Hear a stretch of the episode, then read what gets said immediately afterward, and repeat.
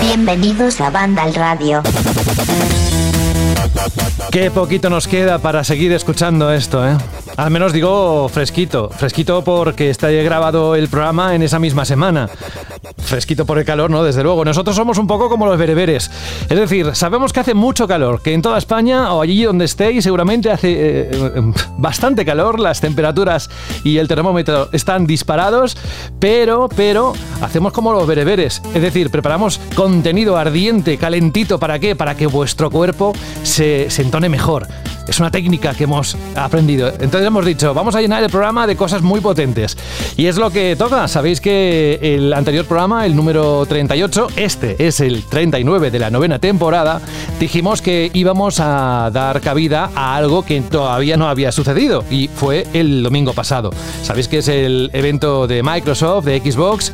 Vamos a dar buena cuenta, pero antes de yo liarme con mis cosas, saludos de José de la Fuente y hola, Jorge Cano, ¿cómo estás? Hola, buenas. ¿Todo bien? También calor, ¿no? Por Madrid, pero además más que todavía en Barcelona. Ahora tenemos 33 grados, pero allí debe ser una locura, ¿no? Sí, en la mitad sur de España es donde más... Bueno, la mitad sur tampoco, porque en Zaragoza creo que ayer fue récord, alcanzaron 42 y sí, sí, está, está pegando, pero pero bien, una auténtica locura. Bueno, en cuanto a la semana y quitando los dos eventos que van a ser estrella hoy en nuestra edición de Banda al Radio, el resto ha sido más bien flojito, ¿no? O quizás he sido yo que no he encontrado algo que me motive saltar del asiento y decir, ¡Oh, wow! Bueno, solo depende de lo que busques como jugador y donde pongas el foco, porque será por juegos esta última semana, ¿no? De la cantidad de trailers, de anuncios, de para mí, a mí me parece excesivo este atracón porque hace que provoca que, pasen desapercibidas muchas cosas entre tanto anuncio, entre tanto juego, entre tanto tráiler, no, la web no damos abasto, de hecho, para poner todo. Hay que andar seleccionando y muchas cosas se quedan fuera y a lo mejor en otro momento del año pues sí que le hubiéramos dado cabida. Yo nunca he entendido este atracón de la semana del E3 está bien para los grandes títulos, porque como son grandes y son importantes y la gente quiere saber de ellos, pues al final eh, obtienen su propio foco. Pero ahí también se meten juegos medianos, juegos más pequeños, que quieren meterse ahí en el mogollón y nunca lo he entendido, la verdad, porque es que al final eh, pasan bastante desapercibidos porque la gente al final se fija en lo, en lo, más importante. Así que, bueno, es una cosa que ya te digo, llevo ya muchos años trabajando en esto, nunca he entendido ese atracón de juegos de la semana del E3 y bueno, pues es una tradición ya y seguimos con ella, aunque no haya sido un E3, pero sí se han realizado un montón de eventos y se han presentado un montón de juegos y se han lanzado un montón de trailers y de vídeos y que prácticamente es imposible asimilarlo todo.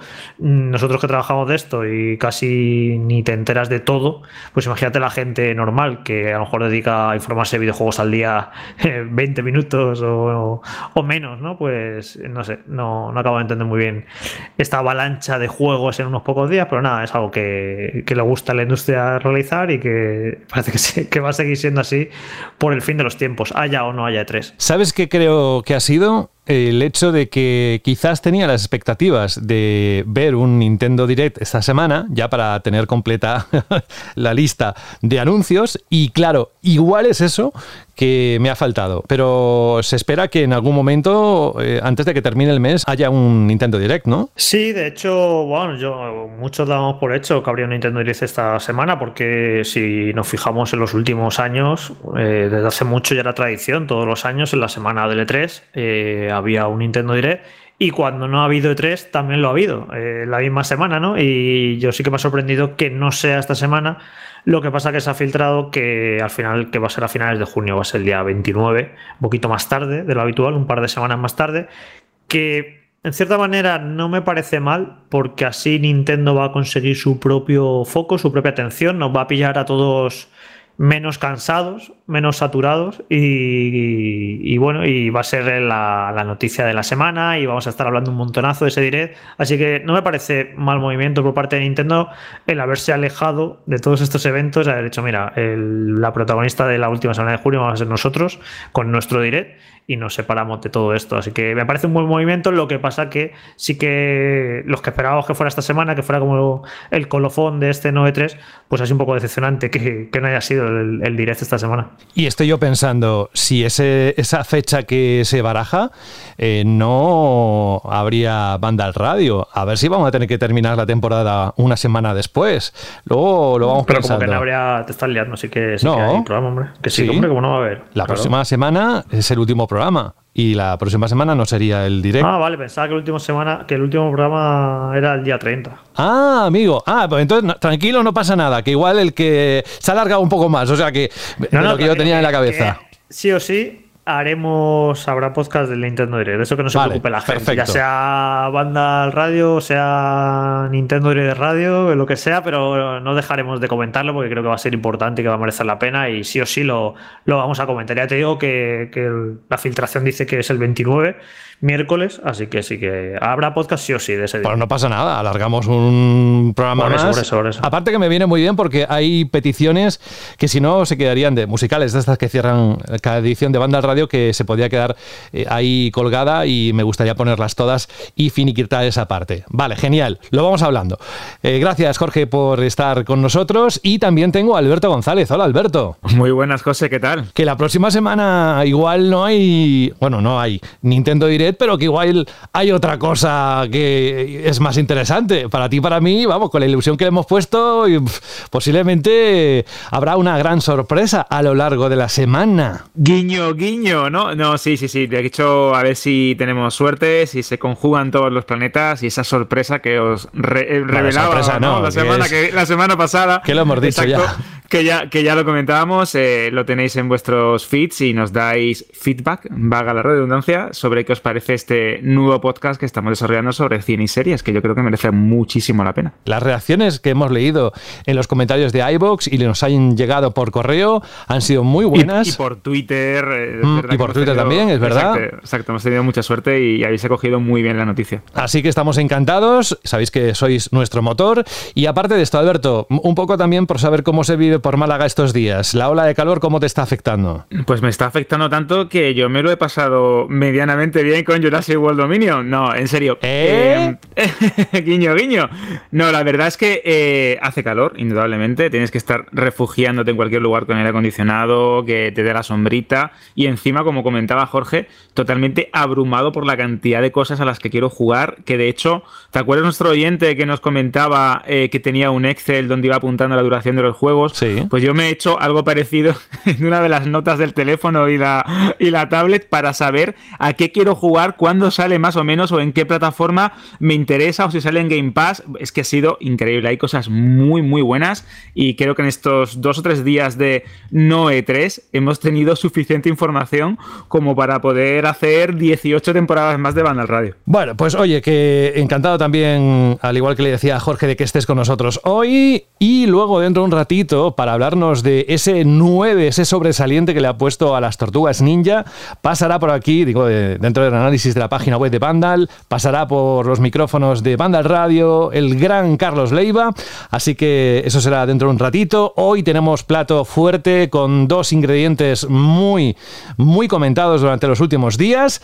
Vamos a arrancar ya. Rubén Mercado no sé si podrá venir hoy y que gracias por elegirnos. Ahora vamos a actualizarnos, actualizarnos o a recordar, a comentar lo que ocurrió desde la última vez que emitimos un Vandal Radio. Vandal Radio. Pero qué gustazo, qué gustazo escuchar esto. Play it day one with Game Pass. Pero todo siempre, venga, uno y otro y otro y otro. Play it day one with Game. El domingo, como sabéis, tuvo lugar la conferencia del NOE 3 2022 de Microsoft en la tarde del domingo 12 de junio. El llamado Xbox y Bethesda Games Showcase se centró en videojuegos que estarán disponibles en consolas Xbox, ya sabéis, series o Xbox One, PC y otras plataformas durante los próximos 12 meses. Ese era el gran titular casi nada más arrancar. Así que cogimos el bote de palomitas y dijimos vamos a ver qué nos presentan desde Microsoft y además eh, junto con Bethesda. Así que vamos a hacer un repaso rápido por los principales titulares que todo esto, como sabéis, está en la página web nosotros ahora le vamos a dar un poco de color y fuegos artificiales. Uno de los titulares principales fue este.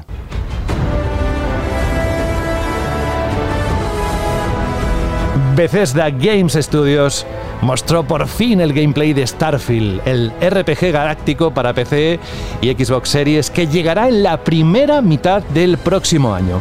El tráiler enseñó secciones de exploración, conversaciones y combates tanto en lunas inhóspitas como en ciudades repletas de vida y tecnología, el creador de personajes, la conducción de naves, personalización...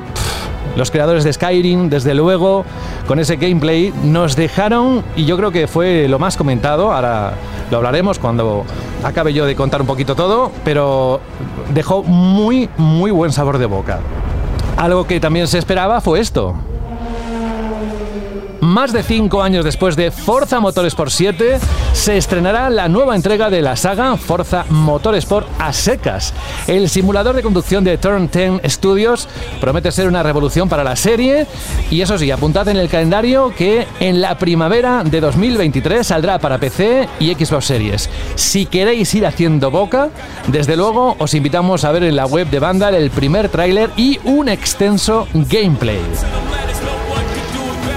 Por orden de importancia, no sé si esto lo tendríamos que haber colocado al principio, pero algo que nos dejó con la boca abierta y que también estas últimas semanas se jugó con la idea de que este hombre aparecería por el showcase. Now, I'm excited to announce a special partnership between Xbox Game Studios and one of the greatest creative minds and innovators in our industry.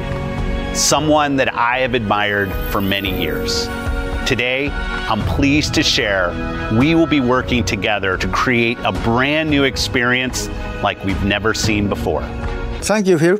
Eh, konnichiwa. Kojima Y ahí, salió en pantalla. Eh, Kojima, ni más ni menos. Hideo Kojima, que estaba diciendo, nada, no, no anunció prácticamente nada, simplemente que está trabajando con el equipo de Xbox Game Studios en el desarrollo de un juego que utilizará la tecnología de Xbox Cloud Gaming para, dicen, asegurar una experiencia única. Y claro, después de esto, pues pensamos que ya había ganado el Noe 3 Microsoft. Pero había más anuncios, aparte de Kojima, Hollow Knight, Skillzone, tan esperado. Se estrenará en Game Pass y aunque todavía no tenemos una fecha de lanzamiento, sí que sabemos que este título estará disponible en sus versiones para consola y PC el día 1 cuando se estrene en el servicio de Microsoft. El título, por cierto, también está confirmado para Nintendo Switch y algo que hizo muy feliz a los amantes de esta saga. Y es que los jugadores de Xbox Series, Xbox One y PC podrán disfrutar de Persona 5 Royal, Persona 4 Golden y Persona 3 Portable dentro de la suscripción de Game Pass. Persona 5, por ejemplo, estará disponible el 21 de octubre y el resto llegarán a lo largo de 2023. Y atención porque todos ellos estarán traducidos al español. Otra cosa que. otro título importante, esperado, continuación de una franquicia también con mucho éxito, también llegará en octubre.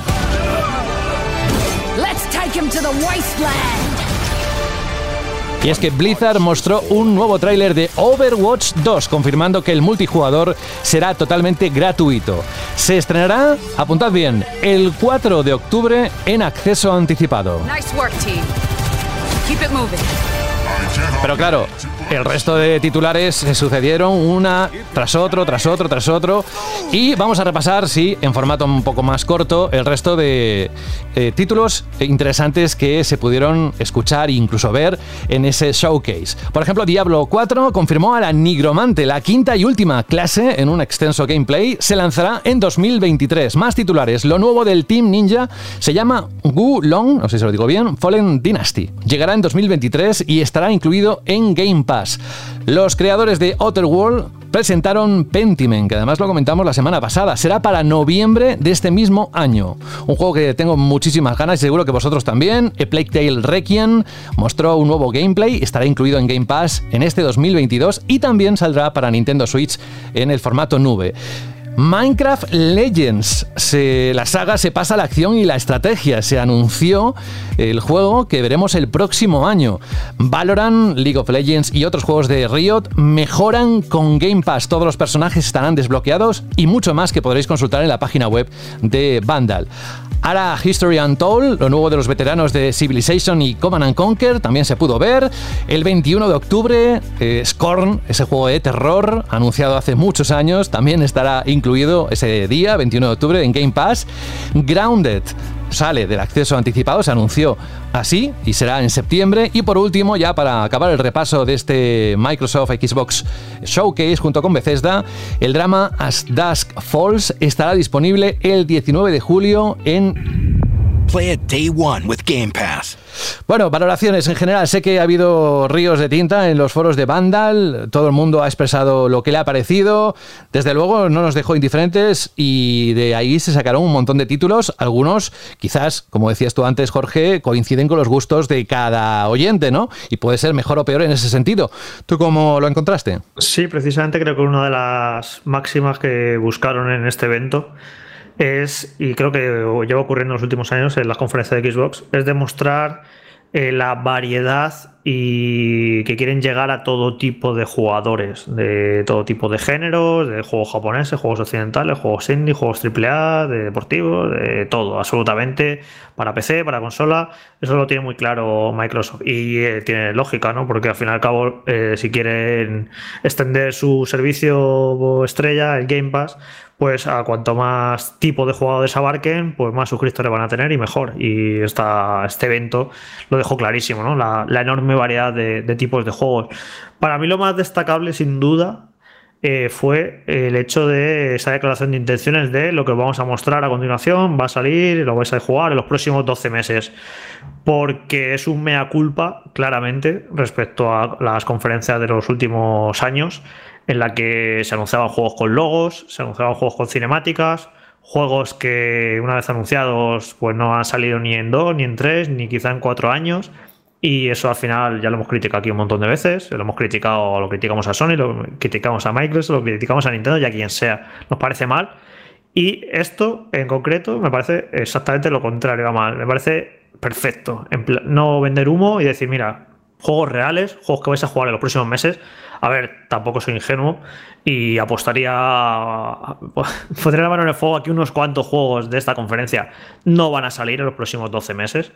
Pero bueno, eh, al, fin, al, menos es lo que pretenden, ¿no? Que pretenden que salgan en los próximos 12 meses. Luego ya sabéis, los retrasos, eh, ajustes, y es normal, ¿no? Que no se puede. No es una ciencia exacta hacer juegos y alguno pues no saldrá en los próximos 12 meses. Pero bueno, la declaración está ahí y, el intento, ¿no? Y, y eso se, se, tradujo también en una conferencia en la que vimos más gameplay y más juegos reales que nunca. No tanta cinemática, sino eh, juegos que se vean tangibles y que, y que vamos a disfrutar próximamente. Yo firmaba que esto de un evento en el que solo se muestren cosas de los, del próximo año, que fuera casi una ley, que se pusiera de acuerdo toda la industria, todas las compañías y firmaran un documento para comprometerse a que en sus conferencias y eventos solo van a mostrar juegos que saldrán en los próximos 12 meses. Me estupendo por parte de Microsoft.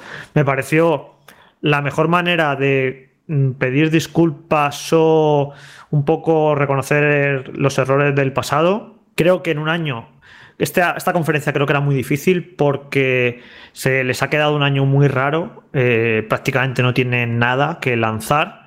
Ningún, casi ningún gran juego por el retraso de Starfield, por el retraso de Redfall, ni siquiera el Forza Motorsport, que yo apostaba que quizá a lo mejor si salía este año, pues eh, sale en primavera. Entonces era una, era una conferencia difícil, porque a ver cómo, de qué manera eh, conseguías calmar a la gente o darle ánimo y decirle, bueno, no vamos a sacar ningún juego en 2022, pero no pasa nada, ¿no? Era complicado. Y con ese gesto de decir, bueno, eh, esto que vais a ver aquí son cosas reales, son cosas que vais a jugar en el próximo año, me parece un movimiento súper inteligente y bien hecho y casi tapó que, no tengan juegos casi para, para, este año. Me parece que a mí me convenció, vamos, me pareció muy bien. Y ojalá sigan haciendo esto en las siguientes conferencias. O aunque no lo hagan exactamente igual, pero que sí que sea un poco la norma, ¿no? De, de mostrar cosas más o menos inmediatas. Y luego, más allá de, de esto, que me parece a mí, me parece lo, más protagonista de la conferencia, Luego, pues, evidentemente, yo creo que la noticia que más ha dado que hablar, pues es el juego de Kojima, ¿no? Que ya lo aventuramos en el, anterior programa, que me parecía claro que, que el juego este que se había filtrado, que se rumoreaba, iba a estar relacionado con Xbox. Y bueno, pues fue una noticia que, que ha dado muchísimo que hablar, ¿no? Y era previsible porque ya estos últimos años con Death Stranding, su relación con PlayStation, todas las críticas a Kojima, al juego, toda esta guerra de, de fanboys que fue bastante lamentable. Eh, y a mí me divertía, me gusta, a veces lo decimos de, coña, ¿eh? que me gusta ver el mundo arder y me apetecía ¿no? que, que anunciara un juego de Kojima con, con, con Xbox para ver cómo se torcían todos esos discursos, ¿no? Para ver a, a los fans de una marca ahora enfadados porque no lo sacan el juego en su marca, a los que criticaban tanto a Kojima a ver si ahora le critican y bueno, esto es un poco, yo me lo tomo un poco a, a cachondeo. Oye, porque ¿y, y qué conclusiones sacaste? Porque supongo que leíste muchas opiniones al respecto.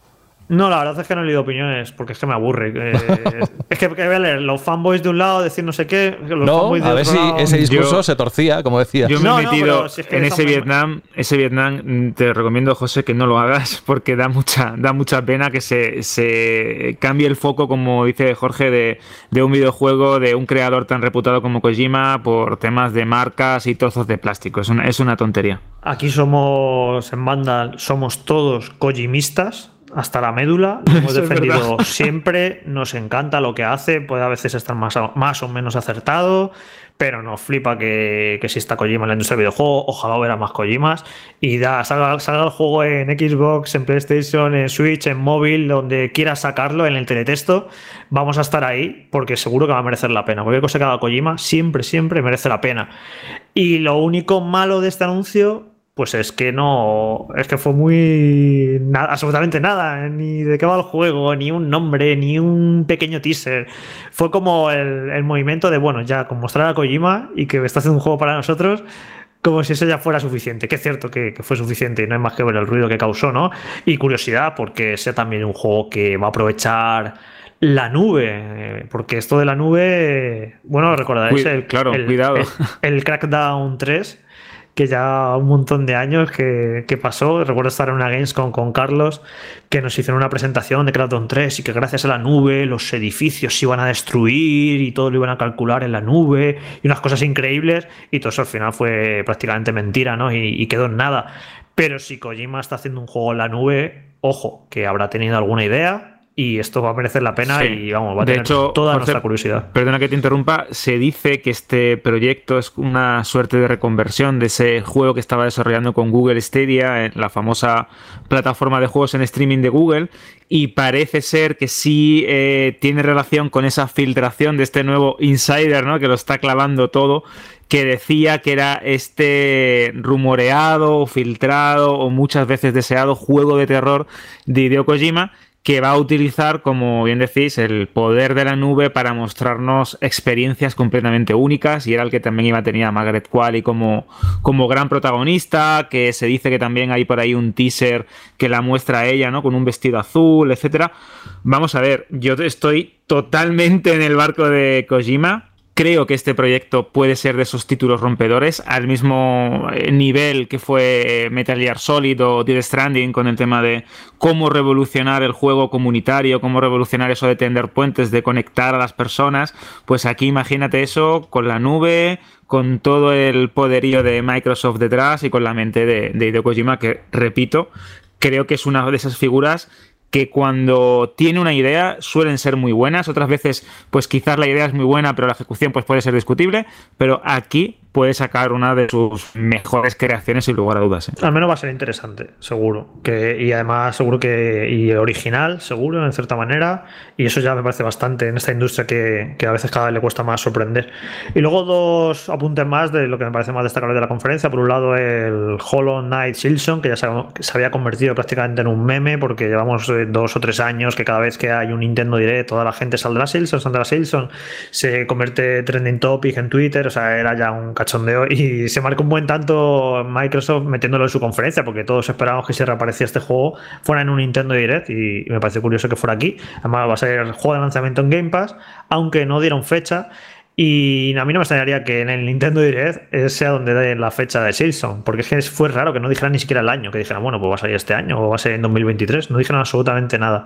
Así que bueno, a ver si en el Nintendo Direct dan, dan la fecha. Y luego, eh, a mí lo del anuncio de la saga Persona que va a llegar a Xbox me parece muy, muy importante porque Persona 5 y 4 eh, son de los mejores, iba a decir eh, JRPG de los últimos años. No, no, es que son de los mejores JRPG de la historia. Entonces, lo, ese, a, los que les gusta el género, si no los han jugado, están de enhorabuena porque es que son dos burradas de juego y una pasada. Y encima lo van a traducir en español, que eso también me parece una, una gran sorpresa porque Persona 4 es un juego que tiene ya un montón de años y lo sacaron en PC el año pasado y no, y no, lo, no lo tradujeron. Y que ahora lo vayan a traducir a español me parece una noticia, pero espectacular. Así que esto me parece que una de las cosas que estoy seguro que, a los amantes del rol más les, les alegró de la conferencia, a estos tres personas que vayan a salir en Xbox. Y bueno, el, ahora que Alberto diga sus cositas, y al final comentamos el gameplay de Starfield, que creo que, hay mucho de lo que hablar ahí. Sí, sí, sí. Yo si tuviese que, definir la conferencia de Microsoft, eh, creo que sería con la palabra honestidad. A mí me encanta cuando una gran corporación, una gran compañía de entretenimiento muestra las cosas tal y como son, no intenta ocultarlas o no intenta eh, disfrazarlas de grandes anuncios con un logo, un teaser por ordenador y, para de contar. Esto se le criticó mucho en el caso de Fable, se le criticó muchísimo también en el caso de ese atribuladísimo Fair Dark y ahora parece que han tomado nota y han desarrollado un show divertido, directo y sobre todo, repito, honesto. A mí que cojan y me digan los creadores de Forza Motorsport, eh, que esta es la jugabilidad, esta es eh, la muestra real de la simulación que vamos a tener en este juego de, de, coches en la consola y que te pongan un gameplay de varios minutos, de 5, 6, 7, 8 minutos, que te muestre los gráficos tal y como son, que te entren en detalle Recuerdas, José, que comentábamos la semana pasada, de hecho lo veremos después la pregunta del Shirley, cómo sería una conferencia ideal ¿no? de, videojuegos, de qué manera te presentarías un título que, con el que vas a disfrutar los próximos meses o años. Pues yo creo que sería así.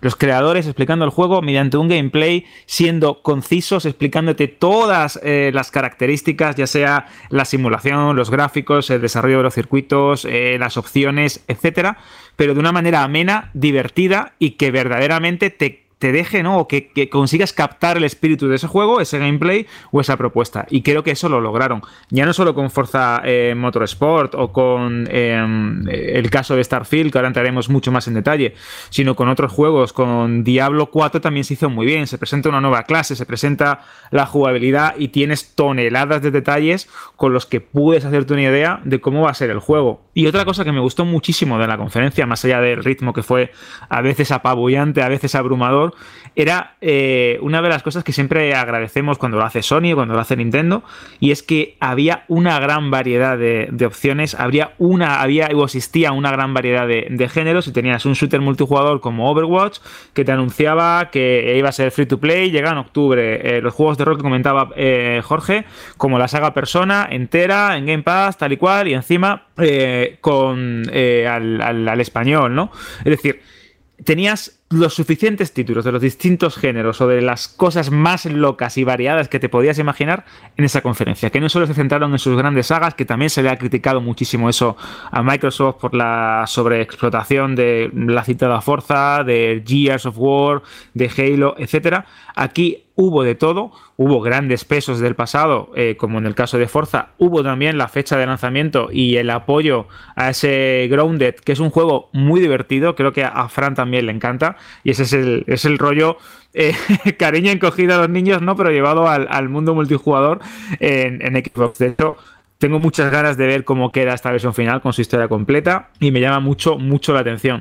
No sé, mm, disfruté, eh, me lo pasé bien, estuve cubriéndola con los compañeros de, banda el, domingo pasado y es de esas veces que no te da tiempo a aburrirte o que siempre encuentras información nueva o que crees que lo que estás, lo que estás haciendo o lo que están anunciando es muy interesante. Bueno, imagínate también, si es que teníamos a, a Vin Diesel, ¿no? Y los dinosaurios con ese Arc 2 que se estrena también en 2023. Bueno, creo que fue muy, muy honesta eh, para recapitular un poco y entrar en ese Starfield Creo que es el camino a seguir por casi cualquier tipo de conferencia que nos podamos imaginar en el mundo de los videojuegos, tanto por Sony como Nintendo, que tienen un formato directo, ¿no? Y nunca mejor dicho, y distinto, pero aquí esto de tener también a los desarrolladores comentando y presentando un gameplay de una forma extensa, pero sin ser recargada ni pesada, creo que es el, el camino a seguir. Así que muy contento y sobre todo ilusionado por ver cómo ese, esa gran inversión ¿no? que hizo Phil Spencer hace unos años a la hora de comprar estudios, a la hora de reformular la marca y la plataforma,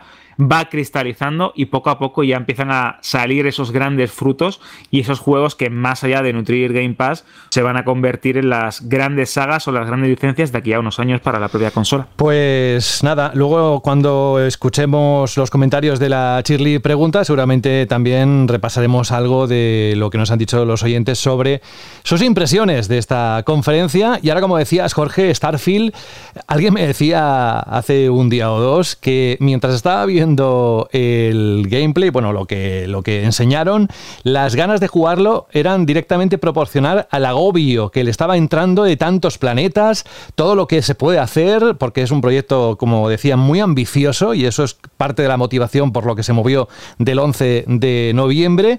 Y no sé si tú tuviste la misma sensación de que ese, si te metes en Starfield, vas a, vas a estar durante mucho tiempo, muchas horas, disfrutando de todo su universo. Bueno, eso ya lo sabemos, ¿no? Con estos juegos de Bethesda, con el del Scrolls, con Fallout, sabemos que son un pozo de horas que te vas a meter ahí y puedes jugar 50, 100, 200 horas y las que quieras, ¿no? Eso ya lo daba por hecho. A mí lo que me ha ocurrido con este primer gameplay de Starfield es que llevo tanto tiempo imaginando este juego en mi cabeza eh, que hagas un poco lo del meme de esto de en su cabeza era espectacular. pues en mi cabeza Starfield era espectacular y luego cuando lo he visto no lo es tanto. Me ha un poco de. me ha dejado un poco frío porque eh, me ha parecido, siendo muy, muy malicioso, ¿eh? Eh, me ha parecido un Fallout 4, un mod de Fallout 4 en el espacio, como un Fallout 4 convertido en un No Man's Sky. Es demasiado el juego de Bethesda, es demasiado Fallout, se ve cuando, sobre todo porque cuando empieza el gameplay, al poquito, que empiezan a mostrar tiroteos que me parece un error por eso, porque creo que si algo no están bien en los juegos de Bethesda en los falos o los tiroteos, son bastante cutres. Y mm, te deja muy frío ver esos tiros, porque quien haya jugado a Fallout 4 entiende lo que, lo que, estoy diciendo. Ve eso y dice, joder, que esto es el juego 100% de Bethesda, el motor, los enemigos se mueven de esta manera, los tiroteos van así de bruscos, me deja muy frío. Si se hubieran centrado más en mostrar la variedad de entornos, la exploración, un poco de la narrativa, de la historia y demás. Que sí que el vídeo al final dejaba también cosas de esas, pero a mí me dio un bofetón en la cara cuando al poquito, ya te digo, empiezan a enseñar esos tiroteos. Dije, uff, eh, vale, esto es esto es el juego de Bethesda clásico, no es una cosa diferente, es eso, es muy, me recordó mucho, mucho a Fallout y, pues eso, tengo que decir que me dejó un poco frío porque yo este juego le tengo muchísimas ganas de hace muchísimo tiempo y claro, como no había mostrado nada, pues eh, leía declaraciones, eh, lo que quieren hacer, la banda sonora, entonces claro, yo me iba imaginando el juego en mi cabeza y luego cuando lo he visto, pues quizás no es tan bueno como yo me imaginaba. Pero bueno, en cualquier caso, juego eh, turbo ambicioso. Para a mí lo de lo de que va a tener mil planetas, que lo dicen sacando pecho y como que guay, que vamos a tener mil planetas, a mí no me parece algo bueno, porque al final eh, mil planetas, sabes que 990 van a ser van a ser una basura, porque no se puede hacer tanto contenido cuidado. Y no sé, no me gusta. Si ya en un juego de Bethesda, un, del del Scrolls, un Fallout, que estás en un planeta, bueno, ni en un planeta, estás en un continente o en una parte de una región, una región, ya es el mapa gigantesco y te pierde durante horas y vas para aquí y para allá.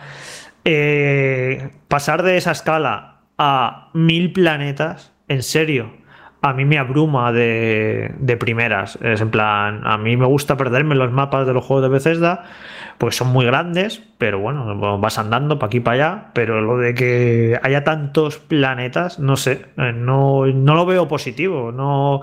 Luego sí que he estado leyendo declaraciones y dicen, bueno, vale, si ellos mismos lo admiten, sabemos que muchos de estos planetas no habrá absolutamente nada y ya está. Pero quieren dejarte esa libertad, ¿no? De, pues si quieres visitarlo, lo visitas, y si quieres eh, poner allí tu casa, la pones. y ellos te van a ir guiando por lo mejor del juego, ¿no? Por la historia, por las localizaciones cuidadas, por las ciudades. O sea, es algo que vas a poder obviar, ¿no? Esa cantidad de planetas en los que no habrá absolutamente nada. Y van a servir un poco de eh, marco o de que la escala del juego, la, la sensación de estar explorando verdaderamente un universo, pues está ahí. Y bueno, todo esto habrá que vivirlo, ¿no? Cuando lo juguemos y veamos cómo nos guía por la historia, por lo importante, eh, qué sacas cuando te sales de lo principal y te pones a explorar esos planetas y si tienes esa sensación, ¿no? De estar explorando un universo, pues a ver cómo, qué sientes jugándolo, ¿no? Ahora mismo opinar así eh, es complicado, pero bueno, vimos todo lo de la creación y personalización de naves, que eso es algo que también ya empezaron mucho a hacerlo con Fallout 4, que es una, Eso te voy a decir, que me, me que es una parte que a mí, no me, a mí no me interesa eh, de Fallout, de ponerme a construir y personalizar y todo eso, porque me parece a mí lo verdaderamente bueno de estos juegos de Skyrim es la exploración y sumergirse en su mundo y dar, y dar vueltas para aquí y para allá y descubrir cosas. Y bueno, pero que sí que gusta a mucha gente la parte de personalización y construcción de Fallout 4 y está aquí con las naves, con las bases. No sé, es un juego eh, a mí me parece muy, muy, muy, muy, muy ambicioso y cuidadito con hacer los juegos tan ambiciosos que, que luego bueno, la puedes cagar de, muchas maneras. Pero en cualquier caso, pues va a dar muchísimo que hablar Starfield cuando salga porque es eso, es uno, parece que es uno de los juegos más ambiciosos de, de la historia. Yo si me preguntan eh, cómo sería tu videojuego de ciencia ficción ideal, creo que lo más cercano que he visto sería eh, Starfield y de hecho es también No Man's Sky, ¿no? Porque son juegos que, por lo menos en el caso de, No Man's Sky, que es el que hemos podido probar, te ofrecen la libertad, esa, esa sensación de verdaderamente ser un explorador en una galaxia enorme, llena de planetas, llena de culturas, de extraterrestres de diferente tipo, de piratas, de colosales naves de guerra, de cazas, de campos de asteroides, de galaxias completas. Y de hecho, esa sensación de libertad, de, incluso también de vacío y de sentirte perdido, me la llegó a transmitir ese gameplay de, Starfield. El estilo artístico me parece impresionante, me recuerda incluso por momentos a lo que podía ser una versión realista ¿no? de Mass Effect o incluso eh, una adaptación muy libre y un poquito más space opera de lo que sería eh, The Expanse, la serie de Amazon Prime. Y todo eso a mí me encanta. Si es cierto que si tuviese que condensar eh, qué no me gusta o qué creo que no me va a gustar en base a mi experiencia previa con los juegos de Bethesda, eh, sería indudablemente lo malo de los Elder Scroll o lo malo de la saga Fallout. Y uno de los aspectos que, más allá de eh, toda la pompa, de toda esa maravillosa recreación de planetas llenos de, de flora y fauna, que habrá que ver también como, como lo plantean, o de esos eh, eh, y fuertes en mitad de la nada que tienes que defender de, piratas espaciales es el son los tiroteos o la manera en la que se van a plantear. A mí los tiroteos de Fallout 4, de Fallout 76 y de muchos de los juegos de esta compañía no me gustan, no me gusta la, el gameplay, no me gusta la manera en la que los enemigos se sienten como a esponjas de balas. Creo que le resta muchas veces eh, ideas interesantes o valor a, las propuestas jugables que tiene el juego, como lo es la supervivencia, la personalización, la manera de equiparte, el vivir las aventuras, el, como diríamos, ¿no? El meterte dentro de ese universo tan particular, en el caso de Fallout de posapocalíptico, o en el caso de eh, Skyrim o de The Elder Scrolls Oblivion, ¿no? Pues de la fantasía medieval. Y en este Starfield creo que la historia va a estar muy bien. Por lo que hemos visto en el tráiler eh, o en este gameplay, esto de buscar artefactos de una raza antigua, navegar por diferentes tipos de, coaliciones y organizaciones que también tienen intereses. Eh, creo que puede estar bien. Verdaderamente esa historia que dicen que durará 30, 40 horas y que y en la que los desarrolladores se han volcado muchísimo para que sea interesante y te vaya llevando por diferentes partes de la galaxia, creo que puede estar muy bien y creo que puede ser muy interesante. Puede ser una gran historia de ciencia ficción. Es que Alberto me fastidia. Mi temor. Hmm, no, perdona, que di, di, y ahora, ahora, digo yo. Que eso, que mi temor es hasta qué punto eh, esos puntos negros jugables, a raíz, repito, de un vídeo, porque no hemos podido probarlos, como son los tiroteos o mm, quizás la excesiva repetición de mecánicas de destruyo un fuerte, lo tengo que defender de los piratas, eh, me, me, vuelvo a encontrar con este tipo de personajes o de enemigos en el espacio, de restarle cierta importancia a lo que creo que va a ser el núcleo jugable de esa historia que, sin lugar a dudas, repito, puede estar muy bien. No, decía que me fastidia eh, de la industria del videojuego y lo, y lo infantil que sigue siendo todavía y a veces cuando eh, intentas a gente que es ajena al mundo del videojuego y le intentas explicar que bueno, que esto es una industria cultural, que se hace también arte y que hay cosas fantásticas, que porque la gente que ve el videojuego desde fuera con ciertos prejuicios, pues se piensa que los videojuegos son pues o jugar al FIFA, juegos de fútbol, o juegos de coches, o disparar marcianitos, ¿no? Disparar mucho. Y luego es que la propia industria se empecina en subrayar esos prejuicios, porque parece que no hay otra manera de afrontar los videojuegos que no sea matando cosas, disparando cosas. De hecho, en la conferencia esta de Gearbox había un montón de disparos y me puse a verla y era en plan, venga, otro juego de tiros, otro juego que disparar, otro juego que disparar. Y y deberíamos un poco, mm, vale, es evidente que, tiene que haber acción en Starfield y que está ahí. Pero me hubiera parecido una manera de presentar mucho más original e interesante es, eh, presentar Starfield, pues por eso, por la exploración, por los entornos, por eh, la historia, por sí, la construcción de bases, tener tu nave, yo que sé, mil cosas que va a tener ese juego, pero es que no pueden evitar que lo primero que enseñen a los a los segundos de haber empezado el gameplay, es, venga, esto es Starfield y hay tiros, y hay que matar a otra gente. En serio, no, no, es otra cosa Starfield, es un juego de explorar el universo, eh, mil planetas. Y lo que me tienes que empezar como carta de presentación es, venga, tengo que matar a otras personas. Es que me parece es que es, muy loco. Es, que está así la industria del videojuego siempre, siempre, siempre. No, no sabe otra manera de, de afrontar los videojuegos, de afrontar las cosas que, que la manera de, de interactuar actuar con el videojuego tiene que ser matando cosas. Eh, por favor, vale, que, no sé, que, ¿sabes? Y, vale, sabemos que Starfield tiene que tener tiros, pero yo qué sé, después hasta permitir no enseñarlos, no enseñarlos casi al final. o. Eso es que ni, ni hace falta ni enseñarlo, porque creo que, no es que fuera muy espectacular precisamente esa parte del vídeo. Claro, es que de hecho mm, lo que más me emocionó del, del tráiler es cuando eh, sale todo Hogwarts, ¿no? Y dice, mira, esta es la sede o la capital, Atlantis, no sé qué tal y cual, de, de esta eh, asociación de, mm, últimos exploradores que siguen em, ampliando ¿no? las fronteras del universo, bla, bla, bla, y de repente, claro, eh, me recordó a lo bueno de juegos como Anthem, ¿no? esa, ciudadela llena de, callejuelas, con guardias de seguridad de un lado para otro, con androides, con grandes robots cargando mercancías, que me llegaron al alma y decir, macho, esto parece una producción rollo eh, eh, de James Cameron, ¿no? Parece Avatar o parece una película de ciencia ficción grande, con grandes horizontes, con grandes planetas. Y, una de las cosas que me preocupó un poco es que mm, le dieron poca importancia quizás a lo que comenta Jorge, es decir, preséntame esa variedad de planetas, que creo que está muy bien ese montaje que hicieron, ¿no? Pero mm, le faltó un poco de enseñarme hasta qué punto las razas alienígenas van a ser importantes, que yo supongo que esto irán desvelando poco a poco, ¿no? O, qué diversidad ecológica vas a tener, o contra qué peligros te vas a enfrentar más allá de pegarle tiros a los mercenarios, a los piratas, si puedes llegar a un planeta como pasa, por ejemplo, en No Man's Sky, y encontrarte una serie de ruinas extrañas que exploras y te das cuenta que hay algo ahí o puede llegar a ser peligroso, si hay planetas que van a contener, no sé, algún tipo de enfermedad o incluso imagínate, Jorge, que esto es una cosa que siempre me gusta mucho en las películas del espacio, eh, presentar o comenzar la presentación de Starfield con que te estrellas en un planeta eh, totalmente extraño, mm, con unas eh, condiciones para la vida hostiles y tienes que reparar tu traje o tienes que buscar la manera de sobrevivir que no hagan una especie de, de Marcia, ¿no? La de, de Matt Damon, pero en el espacio con este juego, en lugar de a los cinco minutos meterte en una base como esas ruinas de Fallout, buscar cuatro cosas y liarte a tiros con los mercenarios. Sí, o que, hmm. como, es un juego de rol y hablaba mucho de, ¿no? de la libertad, de poder ir aquí y allá y hacer lo que quieras, pues también eh, qué libertad vas a tener a la hora de rolear, porque a lo mejor pues yo me quiero convertir en un biólogo marino.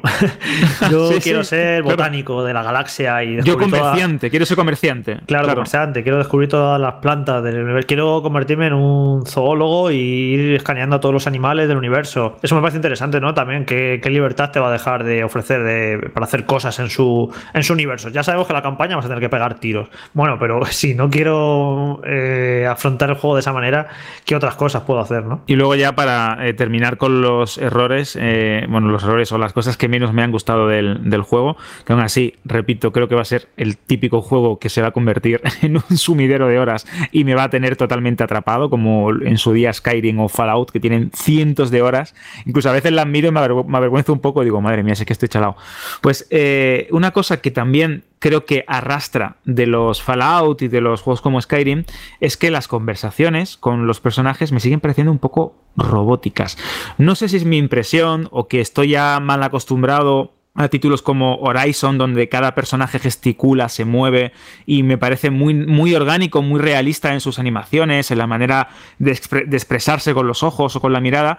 Este Starfield, que es verdad que tiene una escala muchísimo mayor que el, que el juego de Guerrilla Games, eh, cuando miro a los personajes, de repente me encuentro que son un poco eh, maniquíes, que miran al infinito o que no tienen el nivel de calidad que yo podría esperar o que espero de, de una compañía como Bethesda. Así no, que, lo, pasa, lo que bueno, pasa que, que han dicho que, que tiene 220.000 líneas de diálogo el juego. O sea, Es una no, locura, claro. no se puede pedir lo de, lo de Horizon, que ya la leche, el, el, nivel de cuidado que tiene para ser un juego de mundo abierto, pero no, es imposible. Yo sí que veo bastante mejor respecto a Fallout 4 que bueno, sí, evidentemente han pasado unos cuantos años. Y era. Y ya, y a mí, cuando salió Fallout 4, me parecía que estaba muy viejito en muchos aspectos. sí, y sí que veo unos modelados de las caras bastante más detallados y bastante más, más expresivos. Sí que veo ahí una bastante mejora. Pero es que es eso, eh, al final la escala del juego, la, la, cantidad de personajes que va a tener y de línea de diálogo, si te pusieras uno a uno esas conversaciones a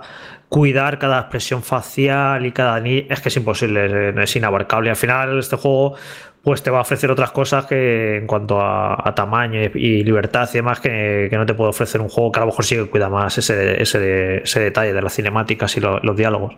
Y ya hablando de todo, Jorge, eh, una cosa que me encantó, más allá de, del apartado gráfico que no me parece que, esté tan mal, he leído muchas críticas como que es un juego de, un poco desactualizado, que, que, gente, incluso gente bastante, bastante mala que dice que parece, parece un juego de 2015, ¿no? Como si fuese algo, eso algo despectivo, ¿no? Pero a mí me parece que está bastante bien, que creo que luce muy bien. Quizás a lo mejor puedes esperar algo más, sobre todo de una consola como Series X o como eh, en los PCs más, más potentes, pero bueno, yo creo que luce bien.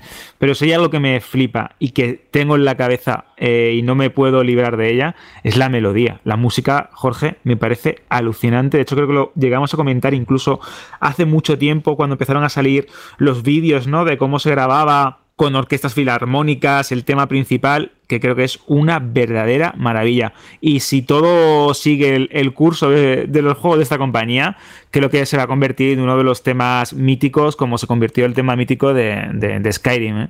Sí, es que vuelve a ser Inon Zur quien hace la, la, banda sonora, que ya hizo la de Skyrim, ya hizo la de Fallout, y bueno, a mí la música de Skyrim me parece increíble. O sea, es un juego que, que cada vez que vuelvo eh, disfruto simplemente por escuchar la banda sonora. Y este Starfield lo jugaría, aunque fuera solo por, por dar paseitos y escuchar los la temazos música. que habrá hecho y ver los paisajes. Seguro que va a crear momentos preciosos en ese sentido.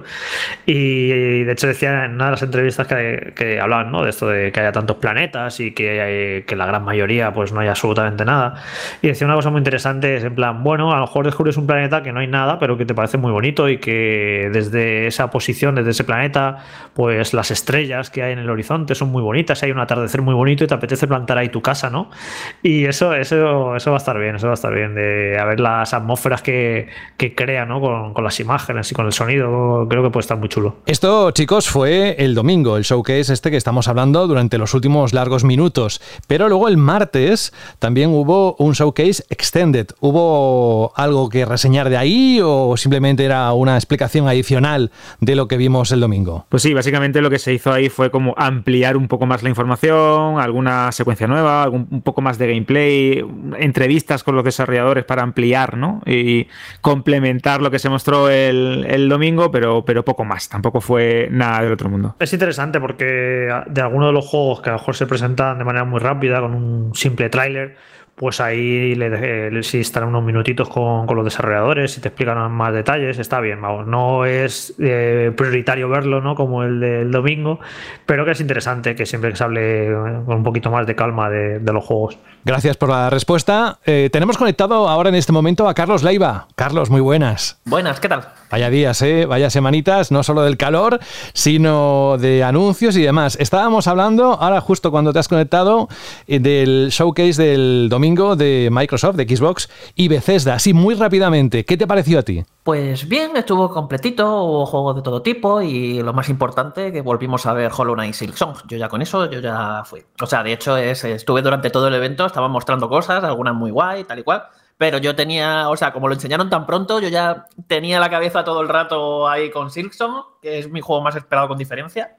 De hecho, me llamó mucho la atención, no sé si lo habréis comentado antes de que entrara, que si os vais al canal de YouTube de Xbox, es de lo- todos los trailers que enseñaron en el evento, con diferencia, el que más reproducciones tiene, ese trailer, el de Silksong, pero además duplicando a Starfield, que se supone que era como el gran ju- juego de. va a ser el próximo gran juego de Bethesda y de Xbox. Y vamos, lo que deja claro la- las ganitas que le tenemos ya muchos a este juego de Team Cherry. Lo que decíamos antes, Carlos, es que no vimos ni cuándo va a salir y bueno, se mostró y quizás, quizás, decía Jorge, creo, que si hay un Nintendo Direct al final de mes, que todo apunta a que podría verlo, igual ahí también se puede ver otra vez y dan más datos. ¿Tú qué crees? Pues sinceramente no lo sé, me resultaría un poco raro que lo volvieran a mostrar tan pronto después de este evento, pero bueno, quién sabe, con los Nintendo Direct siempre el meme de con este juego creo que no va a terminar ni siquiera después de haberlo vuelto a ver. Pero vamos, por lo que dijeron eh, Microsoft, el juego debería de llegar antes de junio de 2023, así que dentro de lo que cabe tenemos una fecha más o menos, o sea, un plazo, una ventana de lanzamiento más o menos acotada eh, para saber que no vamos a tener que seguir esperando años y años sin saber nada más de él. Bueno, gracias Carlos. Vamos a... Estábamos en el martes, ¿verdad? Con ese extended. Habéis oído que tampoco es que había mucha cosa. Eh, por supuesto eh, que vuelvo a invitaros a todos los oyentes a que repaséis la información que hay en la página web de Vandal.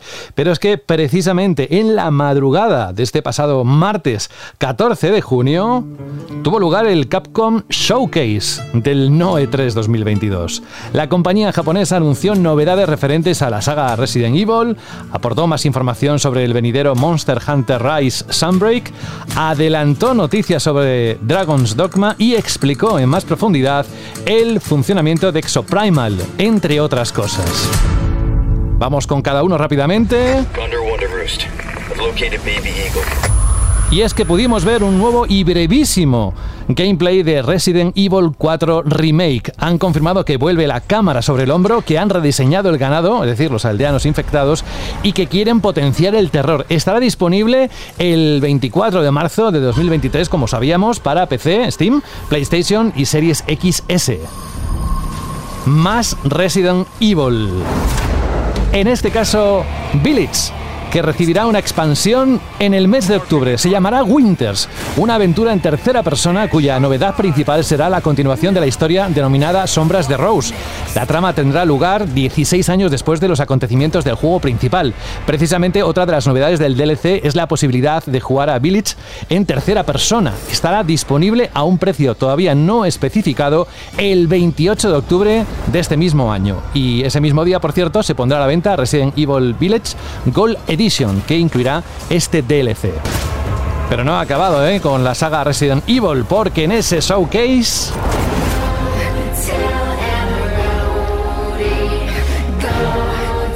pudimos ver que Resident Evil 7 y los remakes van a mejorar en PC, PlayStation 5 y Xbox Series. La actualización gratuita para las consolas de última generación y para PC de Resident Evil 7, Resident Evil 2 Remake y Resident Evil 3 Remake ya están disponibles gratis en Steam, en la PlayStation Store y en Microsoft Store para todos aquellos que poseáis las versiones de las correspondientes ediciones. Estas versiones tienen mejoradas como eh, la resolución a 4K, tienen también otras mejoras como el trazado de rayos, alta velocidad de fotogramas y audio 3D.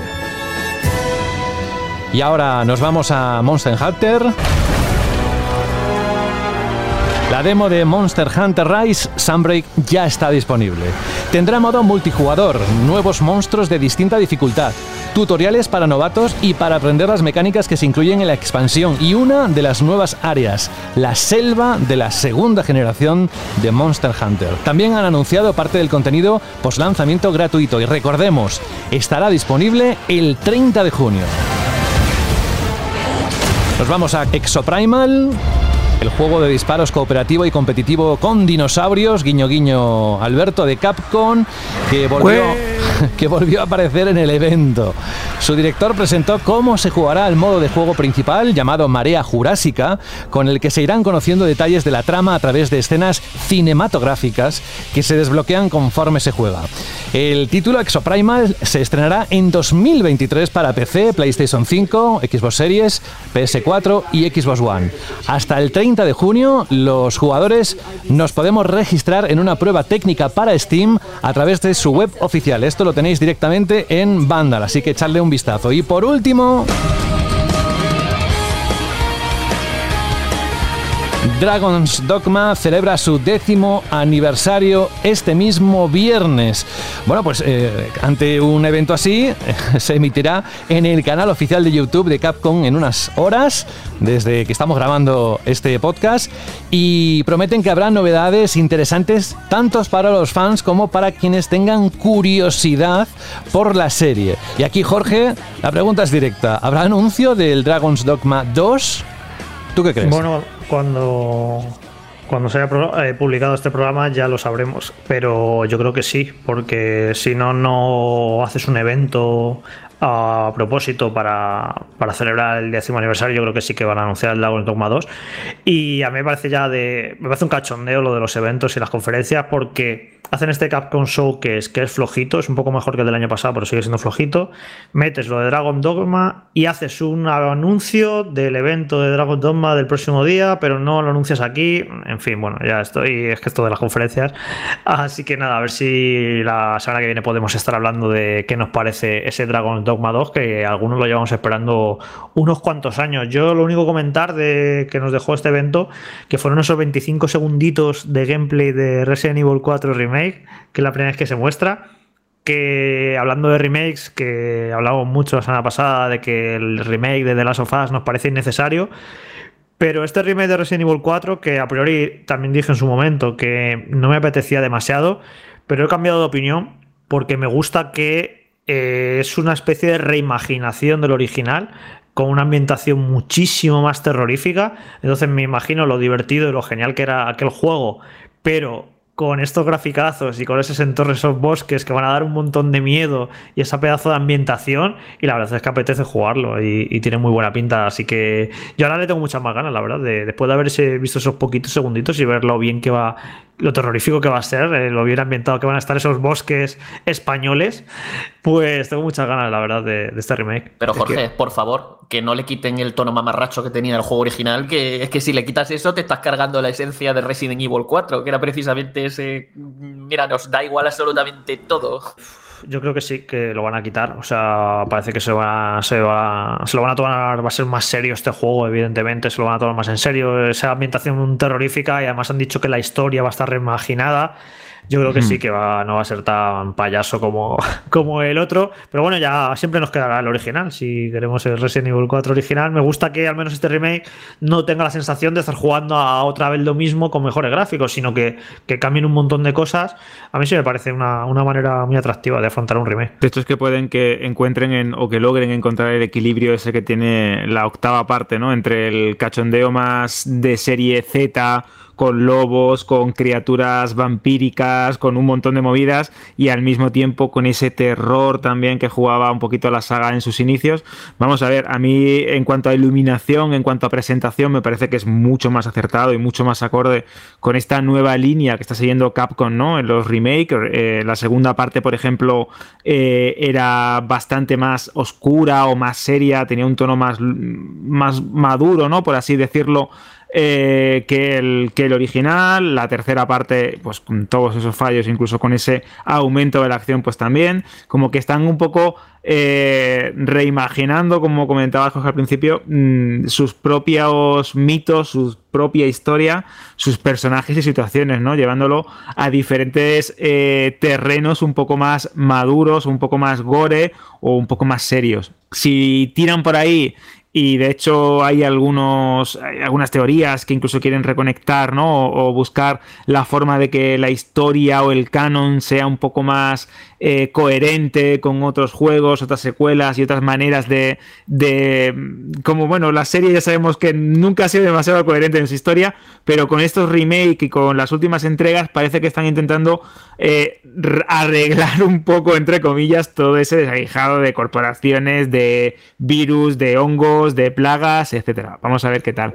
Y luego ya, por mamarrachada, el Exoprimal, es verdad que es un juego que a lo mejor no pinta demasiado bien, pero ¿quién le dice que no a un grupo de exotrajes, rollo eh, robots mega avanzados contra decenas, cientos, miles de oleadas de velociraptores? Joder, Pues es que nada, me parece Alberto, una locura. Te, te encargas tú de analizarlo. y Yo me encargo de analizarlo por porque después de ver el Triceratops ese en- endemoniado que aparecía de un portal del techo y caía un- de un rascacielos, yo dije, bueno, este juego es como si lo hubiera, me lo hubiera imaginado yo en un sueño totalmente febril, ¿no? Pero bueno, a ver qué tal. Y respecto a las versiones eh, de nueva generación, con esta actualización gratuita para que tengan el juego, el Resident Evil 7, el 2 Remake y el 3 Remake. Tengo muchas ganas de ver qué tal, porque es verdad que eh, esos tres juegos me encantaron, sobre todo el 7 y, y la segunda parte. Y a ver qué tal, cómo funciona el ray tracing. Sé que hay algunos análisis, han comparado un poco con el tema de los reflejos, el tema de la iluminación, de la resolución en función de la plataforma. Pero bueno, quiero ver, quiero ver qué tal y probarlo en, en mi consola y, da- y aprovechar, darles una vuelta y hacer eh, boca, ¿no? Hacer apetito de cara a ese contenido descargable que llegará a finales de año para la octava entrega. Y a ti, Carlos, de este showcase de Capcom, ¿qué destacas? Bueno, yo. La cabra siempre tira para el monte y yo estoy frito por jugar ya a este Monster Hunter Sunbreak. De hecho, no me he bajado la, la demo eh, porque quiero disfrutarlo ya todo en la versión original, en la versión final, que además han metido. Han metido al gran monstruo insigni- insignia de la demo, eh, que es Malcenos. Y no me, no- no me quiero arruinar ese combate jugándolo en una demo en vez de en el juego final. Y, todo lo que están enseñando de ese juego es que, es que me encanta. O sea, han, han anunciado un mapa más, el de la jungla que vuelve de Monster Hunter 2 y totalmente rehecho para lo que es la jugabilidad de Rise. Que yo me esperaba que solamente fuese a meter un mapa más con la expansión. Pues mira, ya van dos, más otro tercero que han anunciado para, mediante actualizaciones eh, gratuitas. Eh, un montón de monstruos. Re- han recuperado el Gore Magala, que es de mis monstruos favoritos de la saga. Otros muchos que también me encantan. Más todo lo que se están guardando, que estoy seguro que va a ser una expansión gigantesca. Vamos, estoy, estoy frito porque salga ya y, y volver a Monster Hunter Rise. Y todo lo que están enseñando es que tiene una pintaza tremenda. Y luego, por lo demás, pues muy indignado con el tema de Dragon's Dogma. Me parece horrible eh, la forma de jugar con nuestros sentimientos que tuvieron durante el evento. Si me sacas a Dragon Dogma para anunciarme otro evento, no lo hagas. Anúnciamelo por otra parte ese otro evento, pero no me lo hagas en mitad de un evento y dejarme con las ganas de va a haber Dragon's Dogma 2 o no. Y encima de. Y, y encima aplaza- eh, aplazándolo todo a un domingo por la noche a, a las 12 de la noche. O sea, no, no, me parece fatal. ¿Qué dices? ¿Qué dices? Si soy, si soy esto, hombre. Eso el domingo jueves. Estoy, estoy pensando en, en el, domingo de. de ese calor, ese calor. bueno, eso, que, que muy mal todo, todo lo de Dragon's Dogma.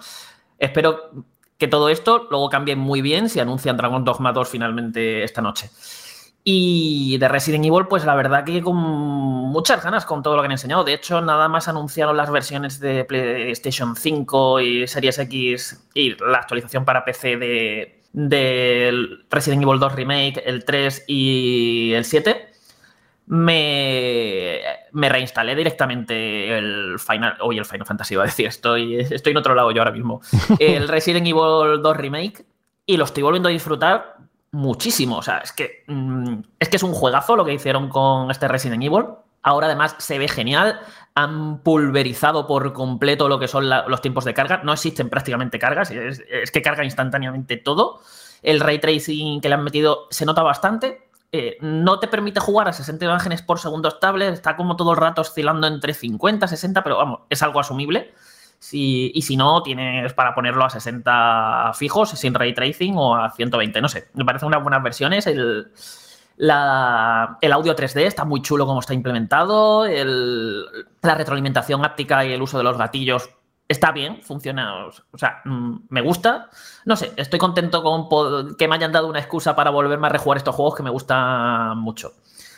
Y Sí, Carlos, cur- curioso que Capcom históricamente que le, que le encanta vender, vender su juego 50 veces, que es bastante raro que lo hayan regalado esto, ¿no? La- las actualizaciones estas. Es que Capcom está haciendo las cosas últimamente muy bien, así que eh, no sé, imagino también que habrán visto el tema de que, claro, por ejemplo, en Xbox eh, quedaría fatal y claro, no van, no van a ponerlo, no van a cobrar en Play y en Xbox no. Entonces imagino que lo habrán visto así bien, porque total, no deja de ser una actualización gráfica que tampoco te va a justificar volver a pasar por caja lo realmente la mejora que te ofrece. Así que yo creo que lo habrán valorado, lo habrán visto bien y además quedas genial de cara al público. Es, mira, os damos también una versión actualizada para que, lo- para que juguéis mejor a estos juegos que ya nos apoyasteis y comprasteis. Así que creo que aquí Capcom lo, lo ha hecho muy bien. Y sobre Resident Evil 4, mm, le tengo muchísimas ganas porque es mm, de mis juegos favoritos. O sea, es que es una pasada. El original es una pasada. Y, pero habrá que ver, porque a mí, por ejemplo, si me quitan el tema de dar patadas giratorias para reventar cabezas a los zombies y este tipo de cosillas tan, como hemos hablado antes, mamarrachas y tan cachondeo que tenía el 4 original, a mí me va a doler. Lo que sí que me gustaría es que arreglaran todo el tema de, de Ashley, porque lo de irla protegiendo durante todo el juego se hacía muy pesado. Espero que todo eso lo, lo- lo ajusten y lo equilibren un poco, un poco mejor. Y ya para terminar, eh, los DLCs de Resident Evil Village me llaman mucho, pero lo que más me ha llamado la atención ha, ha sido la apreciación de, de Alberto antes de que eh, sí, de que Capcom con estos remakes le están dando un tono un poquito más serio a la historia, están intentando arreglarla y tal. Pero claro, dices, ¿por qué me estás arreglando la historia de los primeros Resident Evil cuando con, lo- con el último, con Village, eh, te descocaste por completo? Es totalmente el Resident Evil más desfasado de todos los que han hecho hasta ahora, de completamente absurdo en muchos sentidos y surrealista. Y, y no sé, me llama la atención ese contraste. Sí, la verdad es que es muy curioso, ¿no? Que te digan, no te ponemos el cocodrilo gigante, ¿no? En el remake del 2 porque queríamos no sé qué, no sé cuánto. Y después dices en el siguiente, te metemos unos hombres lobos que después te van a salir de una fábrica con tíos que te lanzan flechas, que te lanzan al mismo tiempo ruedas dentadas de no sé Y qué. lo y de, es y lo increíble. de la mano. Lo de la mano. es muy loco, es muy loco. Sí, nos hemos dejado algo en la web de Vandal y lo que vaya ocurriendo, eh, ojo, que es que aquí hay una segunda parte importante, eh, lo hemos dicho con Dragon's Dogma y lo que vaya a ocurrir en los próximos, en las próximas horas, que nada, que, que no falta nada y que tendréis información puntual en la página web. Vamos, que ya lo sabréis cuando hayáis escuchado este programa. Pues nada, si os parece, cerramos el bloque de noticias. Esto es todo lo que teníamos que contaros. Hay más titulares que podréis seguir viendo en la página web, por supuesto. Y nos vamos a algo que nos hace especial ilusión porque ha llegado y según pone Carlos en el análisis, ha llegado con mucho amor, con eh, cuidando hasta el mínimo detalle. Y para los que vivimos la época, a finales de los 80, a principios de los 90, pues hombre, es un gustazo. Vandal Radio. Teenage Mutant Ninja Turtles, Teenage Mutant Ninja Turtles,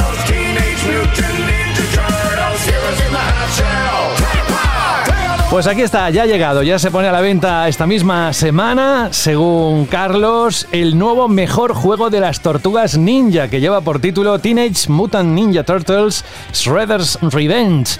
El análisis, la verdad, si tú crees que el juego que ha desarrollado Tribute Games es un, se ha hecho con mimo, yo que he leído el análisis, Carlos, te digo que tú con mucho mimo has hecho eh, lo que pones aquí en letras y se desprende mucho cariño. Claro, estaba el hype muy por encima, las expectativas estaban muy elevadas y parece que se han cumplido, ¿no? De hecho, eh, las expectativas con el juego, en mi caso, han ido como oscilando un poquito cuando se anunció. Fue de primero, oh, por fin, otro beat'em de las tortugas ninjas, emoción, eh, toque retro, se, se basa en la serie original con la que crecí de los, de los años 80, a principios de los 90.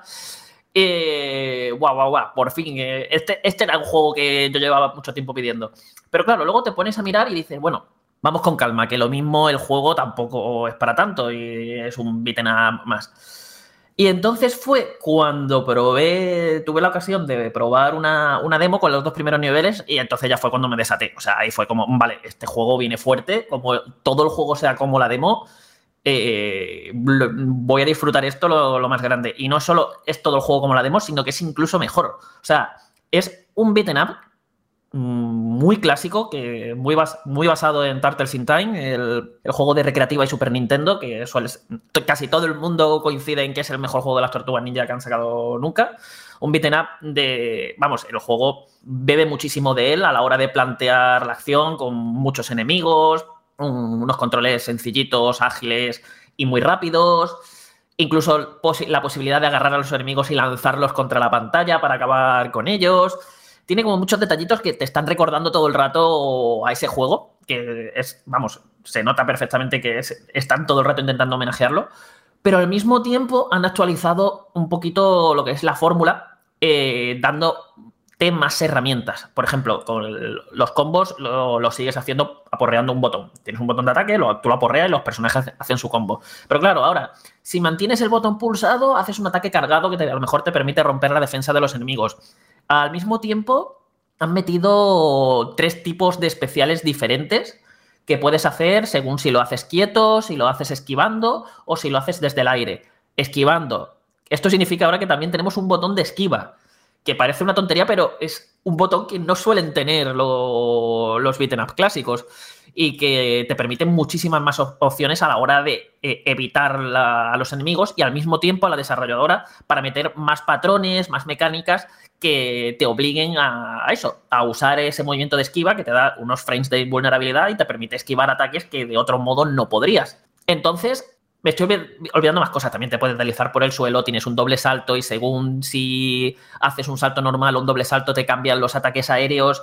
También tienes como una especie de shoryuken, vamos a decirlo así, típico movimiento que atacas hacia arriba y además puedes luego caer en picado. Y eso, es una jugabilidad muy sencilla. Como lo habéis visto, no, no os he descrito nada así especialmente loco. Cualquiera va a coger el mando y se va a poner a jugar y a, porre- y a porrear enemigos mientras esquiva y hace ataques especiales. Que los ataques especiales, además, ya digo, se hacen con un botón también. Pero al mismo tiempo es que le da ese, ese toque de frescura. O sea, estás diciendo, esto es un beat'em moderno. O sea, a, los mandos esto es un beat'em moderno que no para de recordarme a los beat'em clásicos. Es una mezcla, un- una fusión perfecta. Y luego lo mejor es que tiene es en el diseño de niveles. Porque, como digo, es, muy clas- es un juego muy, muy tradicional, muy clásico, en el que lo único que tienes que hacer es avanzar por una serie de niveles súper lineales. Aquí no hay rutas alternativas, no os vais a poder salir a explorar y nada. Siempre tira para adelante y vete cargando todos los enemigos que te vayan saliendo y esquivando los montones de trampas y obstáculos que también te irás encontrando. Y con un desarrollo así, han conseguido que nunca te aburras, porque siempre te están proponiendo como nuevas situaciones, nuevas trampas a las que te tienes que adaptar. No hay un solo nivel en todo el juego, repito, no hay un solo nivel en todo el juego en el que no te metan nuevos enemigos. Hay de hecho enemigos que a lo mejor salen en un solo nivel y no vuelven a salir. O sea, está todo el rato renovando el bestiario, por decirlo de algún modo, eh, para obligarte a eso, a tener que estar adaptando todo el rato tus tácticas, tus estrategias y al mismo tiempo la desarrolladora, la desarrolladora poder meterte más combinaciones de enemigos que al mismo tiempo también van cambiando las situaciones de combate. Eh, vuelven las pantallas estas que son que van que vas sobre aerodeslizadores, que vas avanzando a, a toda velocidad y tienes que ir esquivando cosas. Ya te digo, es un juego muy divertido, muy, muy mimado, muy cuidado, que además demuestra un amor enorme por la serie original. Eh, o sea, es que eh, los escenarios están repletos de detalles, de guiños, de referencias. Vas avanzando por los niveles y no paras de ver auténticas locuras con los, los enemigos eh, haciendo cosas totalmente aleatorias, a lo mejor el, el mismo primer nivel que se desarrolla dentro de, de las oficinas del canal 6 de, de la serie donde trabaja April. Y claro, vas pasando por los diferentes platos de, que tienen ellos para los diferentes programas que hacen. Y claro, a lo mejor estás pasando por, la, por las oficinas de, del telediario y te, te ves a unos ninjas de fondo dándole la tecla con los ordenadores, eh, como trabajando, y luego cuando se dan cuenta que estás ahí, salen a pelearte. Sigues avanzando un poco más, llegas a un programa de cocina y los ves con los gorritos de chef y cocinando platos. Sigues un poquito más el programa de de hacer deporte y los ves haciendo abdominales delante de la cámara. Es todo el rato, pero además animaciones únicas que solo han hecho para esos momentos. O sea, tú llegas ahí, estás viendo unos sprites con unas animaciones únicas y eso ya no lo vuelves a ver repetido en todo el juego. Y así están consiguiendo todo el rato eh, mantener ese tono cómico y alocado que tenía la serie mientras no paran de sacarte una sonrisa con todas las locuras que, que vas viendo y sorprenderte porque nunca sabes qué es lo que te vas a esperar a continuación. Y, ya te digo, muy divertido. Además, el propio. Los jefes que han recuperado eh, han pillado enemigos. Sí, los muchos clásicos que, todo el mundo conoce como Vivo por Rocksteady, pero también han pillado otros cuantos que, a los más fans de las tortugas los lo va a sorprender porque no son los que se suelen recordar. No sé, muy guay todo el juego. Además es precioso. O sea, tiene un pixel art alucinante. O sea, verlo en movimiento eh, es una delicia. O sea, es que no se podría haber hecho. No se podría haber hecho mejor. Las animaciones que tiene todo. De verdad, una maravilla. Sumadle además lo divertido que es el juego en multijugador. Porque, a diferencia de los anteriores Vitanas de las Tortugas, aquí ya no se limita a solo cuatro jugadores eh, simultáneos. Pueden jugar hasta seis a la vez, lo que es una auténtica locura la que se forma en pantalla, porque el juego, a diferencia de Street of Rage, por ejemplo, de Street of Rage 4, no se trata en saber controlar los personajes de forma muy técnica para enfrentarte en combates un poco uno contra uno contra unos pocos enemigos. No, no, aquí es enemigos a piñón saliendo a pantalla, que te los puedes cargar en dos o tres golpes, no duran mucho. Y, y tener eso, que gestionar que hay montones de enemigos atacándote por todos lados y tú teni- teniendo que intentar cargando, cargártelos lo más rápido que puedas. Entonces, eso imagínatelo a 6. Y ahora, y ahora, imagínate, no, el juego, por cada, num- por cada jugador adicional que metas, sube la dificultad y sube el número de enemigos que van saliendo en pantalla. Es decir, no es lo mismo el número de. O sea, la dificultad que vas a tener jugando a 1, a 2, a 3 que a 6. O sea, a 6 es una. O sea, ya a 4 es puro caos lo que estás viendo en pantalla de toda la que se forma, pues imagina, imaginaos a 6. Y, y es divertidísimo, o sea, es divertidísimo jugar así. Además, tienes pequeña. No es solamente, oye, vamos a repartir eh, tortas juntos y ya está, no, sino que también hay ataques conjuntos entre los diferentes personajes. Puedes pasarle vida a alguien que esté medio mal. Si derrotan a alguien, tienes 10 segundos en los que puedes intentar revivirlo. Tienes sus cositas para que estés todo el rato pendiente de tus compañeros y jugando y jugando en equipo. Y ya te digo, es vamos, es que si os gustan las tortugas ninja y los vitanas clásicos, es que lo vais a gozar. Oye, Carlos, si no pierdo un poco jugando solo, porque yo me veo, o sea, lo tengo ahí instalado y al final lo voy a jugar solo.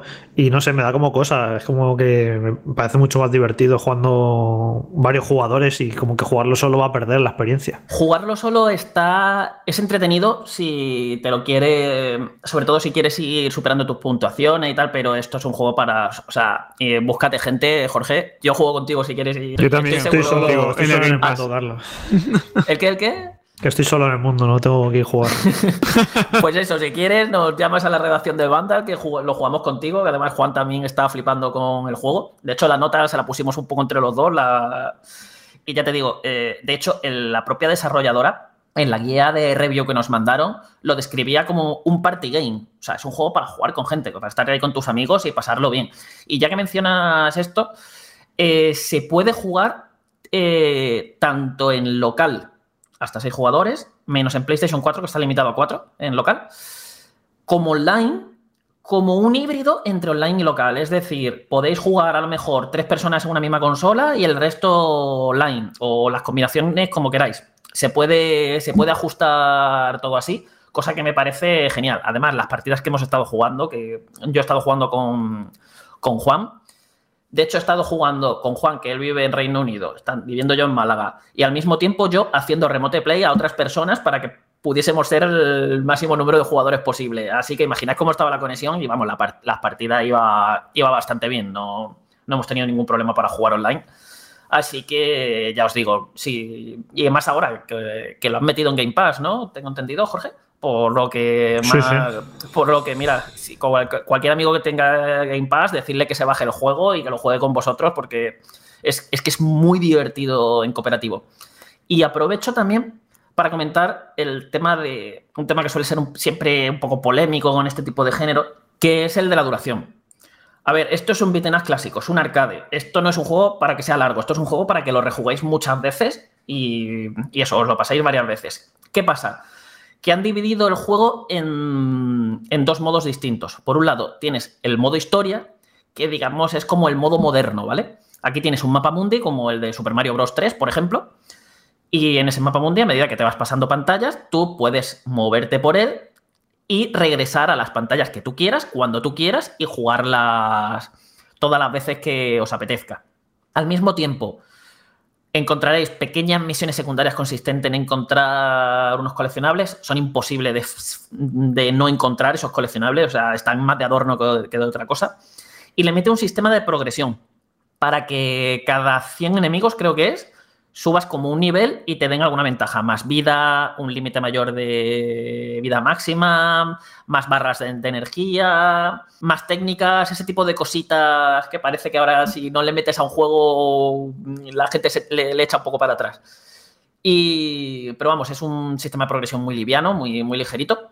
Y al mismo tiempo, este, eh, en este modo puedes cambiar de personaje entre pantallas siempre que quieras y cada vez que empiezas un nivel tienes el número de vida máximo que tenga tu personaje. Es decir, si os pasáis una pantalla y os, queda solo una vida, cuando empecéis la siguiente vais a empezar con 3, 4 o 5 vidas, dependiendo del máximo que tenga vuestro personaje según su nivel. Entonces, es como una experiencia mucho más amable, mucho más amigable para que cualquier jugador de un día que a lo mejor le pueda resultar frustrante esto de, puf, me han matado en tal pantalla y tengo que volver a empezar de cero. Pues no, aquí se, se, van a mantener todos vuestros progresos, vais a poder jugar las pantallas que queráis cuando queráis.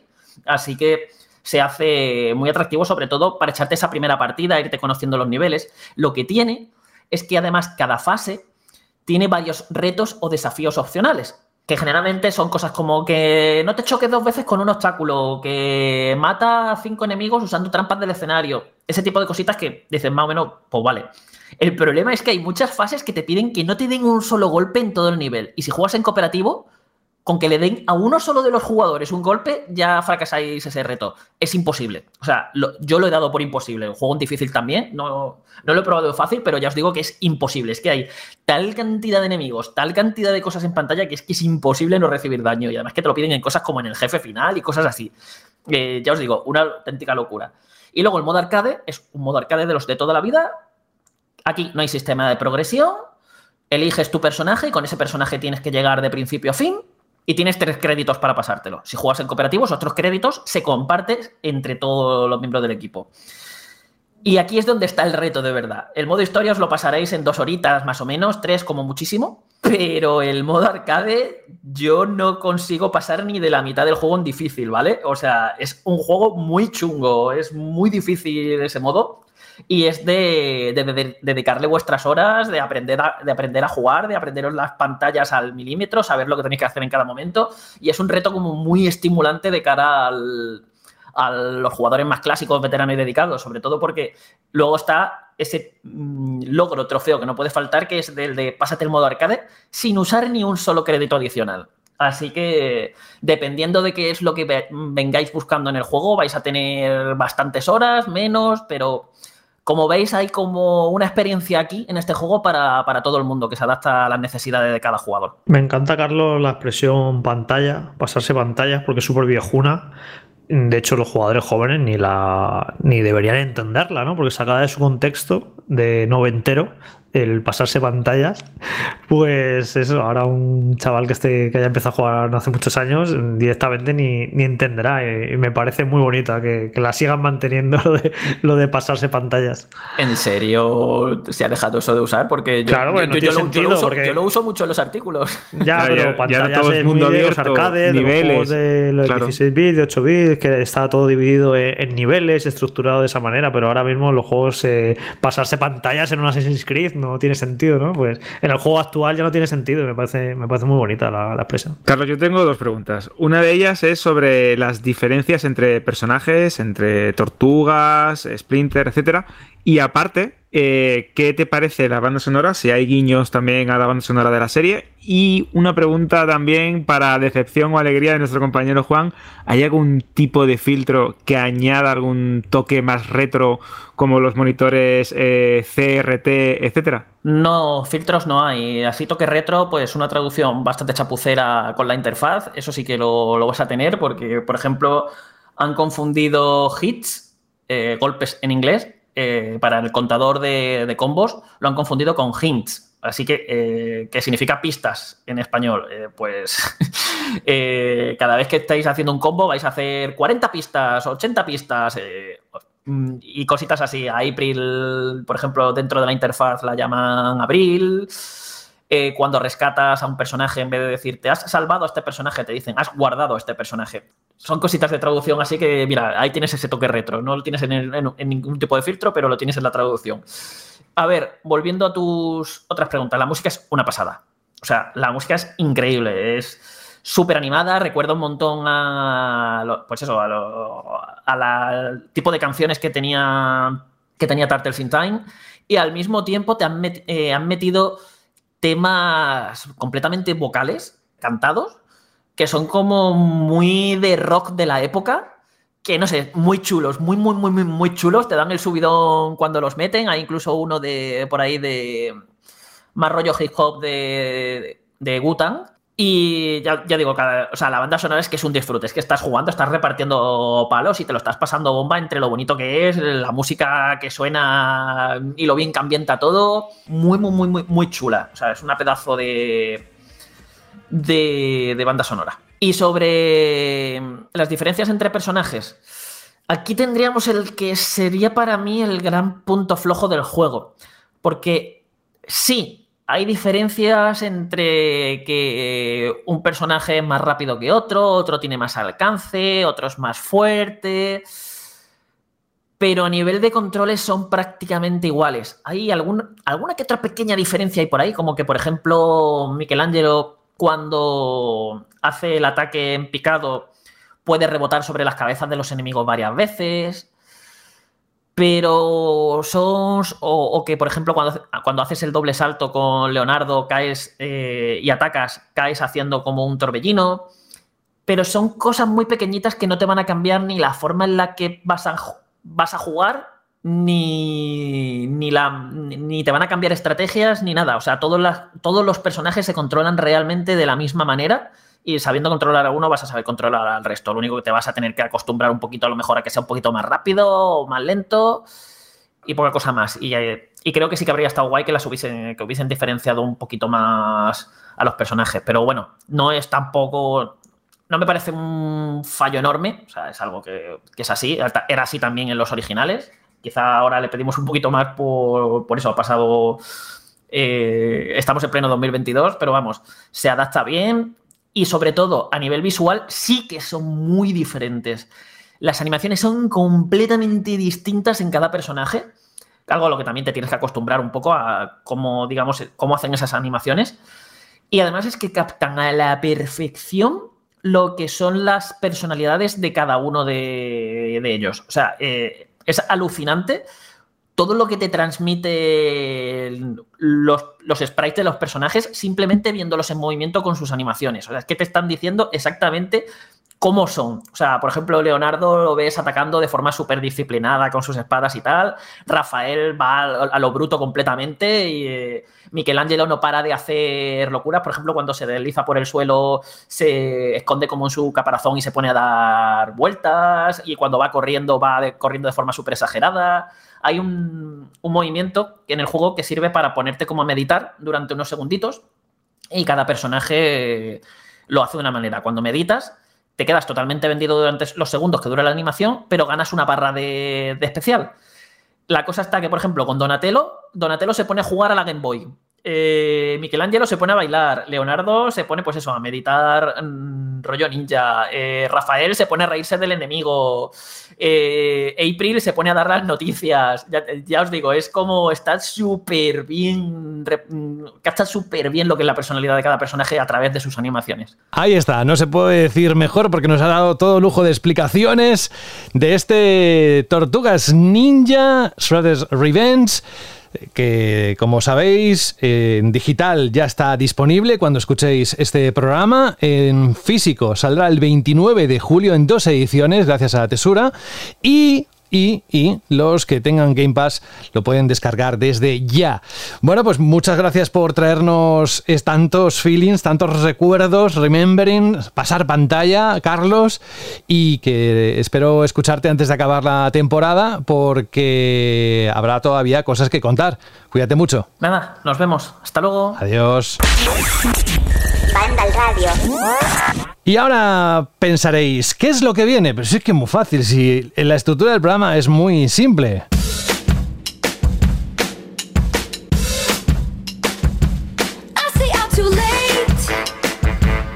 Como de simple es la pregunta que lanzó la semana pasada, sencilla, más que simple, que nos va a recordar ahora mismo Alberto.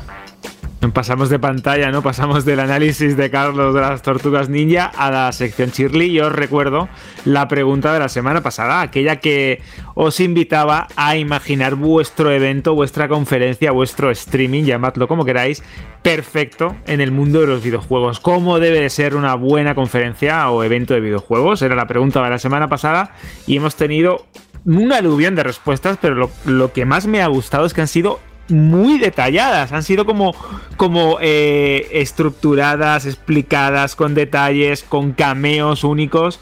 Vamos a comenzar por la de Ave Héctor, que dice, nada de un evento lineal. Yo crearía una app o una plataforma que se centrara en ofrecer vídeos para los trailers y que en esta misma pues se pudiera meter eh, publicidad, así que no cambiaría nada, entre comillas. Coloco personalidades para que reacciones, para que reaccionen y me hagan un análisis mientras ven ese mismo trailer y no, no sería un evento de una hora, sino de cuatro o cinco horas. Imagínate, José, Buah. eso para cubrirlo.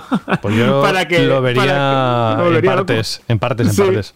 Y dice lo siguiente, dice, para que exista siempre debate social y el, el hype, ¿no? También nos pone. Dice, si hay desarrolladores que quieren hablar, pues que hablen, como si fuese una conferencia. Y por último, si es posible hacerlo también para realidad virtual, mucho mejor. Y si es posible también con detalles exclusivos que puedan descargarse en la consola. De hecho, esto, a ver, eh, si no me equivoco, ya se ha hecho, ¿no? Esto de lanzar la demo como la de Resident Evil o como diferentes tipos, ¿no? De, experiencias, ¿no? Como suelen llamar a las compañías, Hmm. que se lanzan o se distribuyen al momento, ¿no? De la, de la conferencia. Y esto de realidad virtual, yo creo que lo veremos. Ahora que está todo el mundo, que si metaversos para arriba, que si experiencias digitales de una manera más inmersiva, no te extrañe que dentro de unos años también tengamos las conferencias en realidad virtual. ¿Tú cómo lo ves, José? Pues que sería muy chulo. Eh, vamos, que si eso ocurre, que ocurrirá en algún momento, eh, creo que ya será el sumum de, de- de estar casi ahí, todo el mundo al mismo tiempo, y deja de imaginar que, que todavía quedan unos años para que eso se produzca. vamos, estamos viendo las conferencias, los eventos en calidad que no es eh, ma- 1080, no llega, y, nos gustaría verlo en 4K. Imagínate ver todo eso en streaming. Queda, queda, queda algún tiempo, yo creo. Bueno, también vamos a continuar con el comentario de José que dice que, le encanta el programa, lo, lo tenéis en iBox.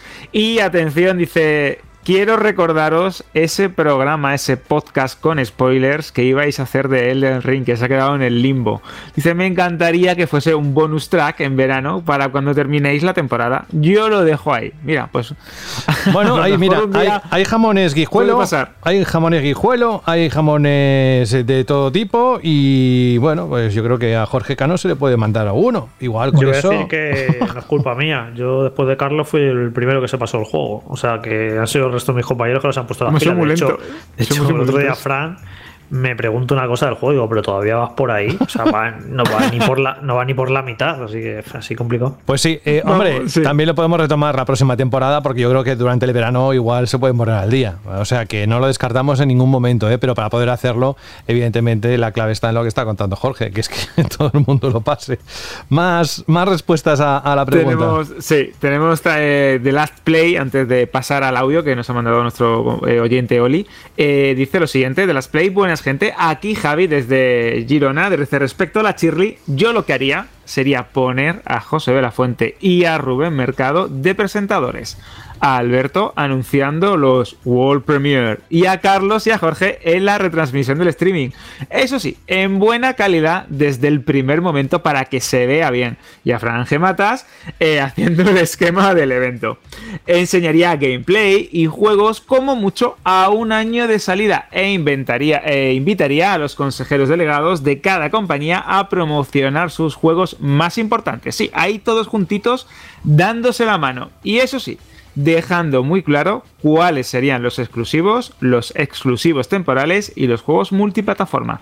De paso, que la gente vea que entre empresas y entre compañías hay cordialidad y así calmar los ánimos de esta absurda e innecesaria guerrita de consolas que se crece en las redes cuando hay este tipo de eventos.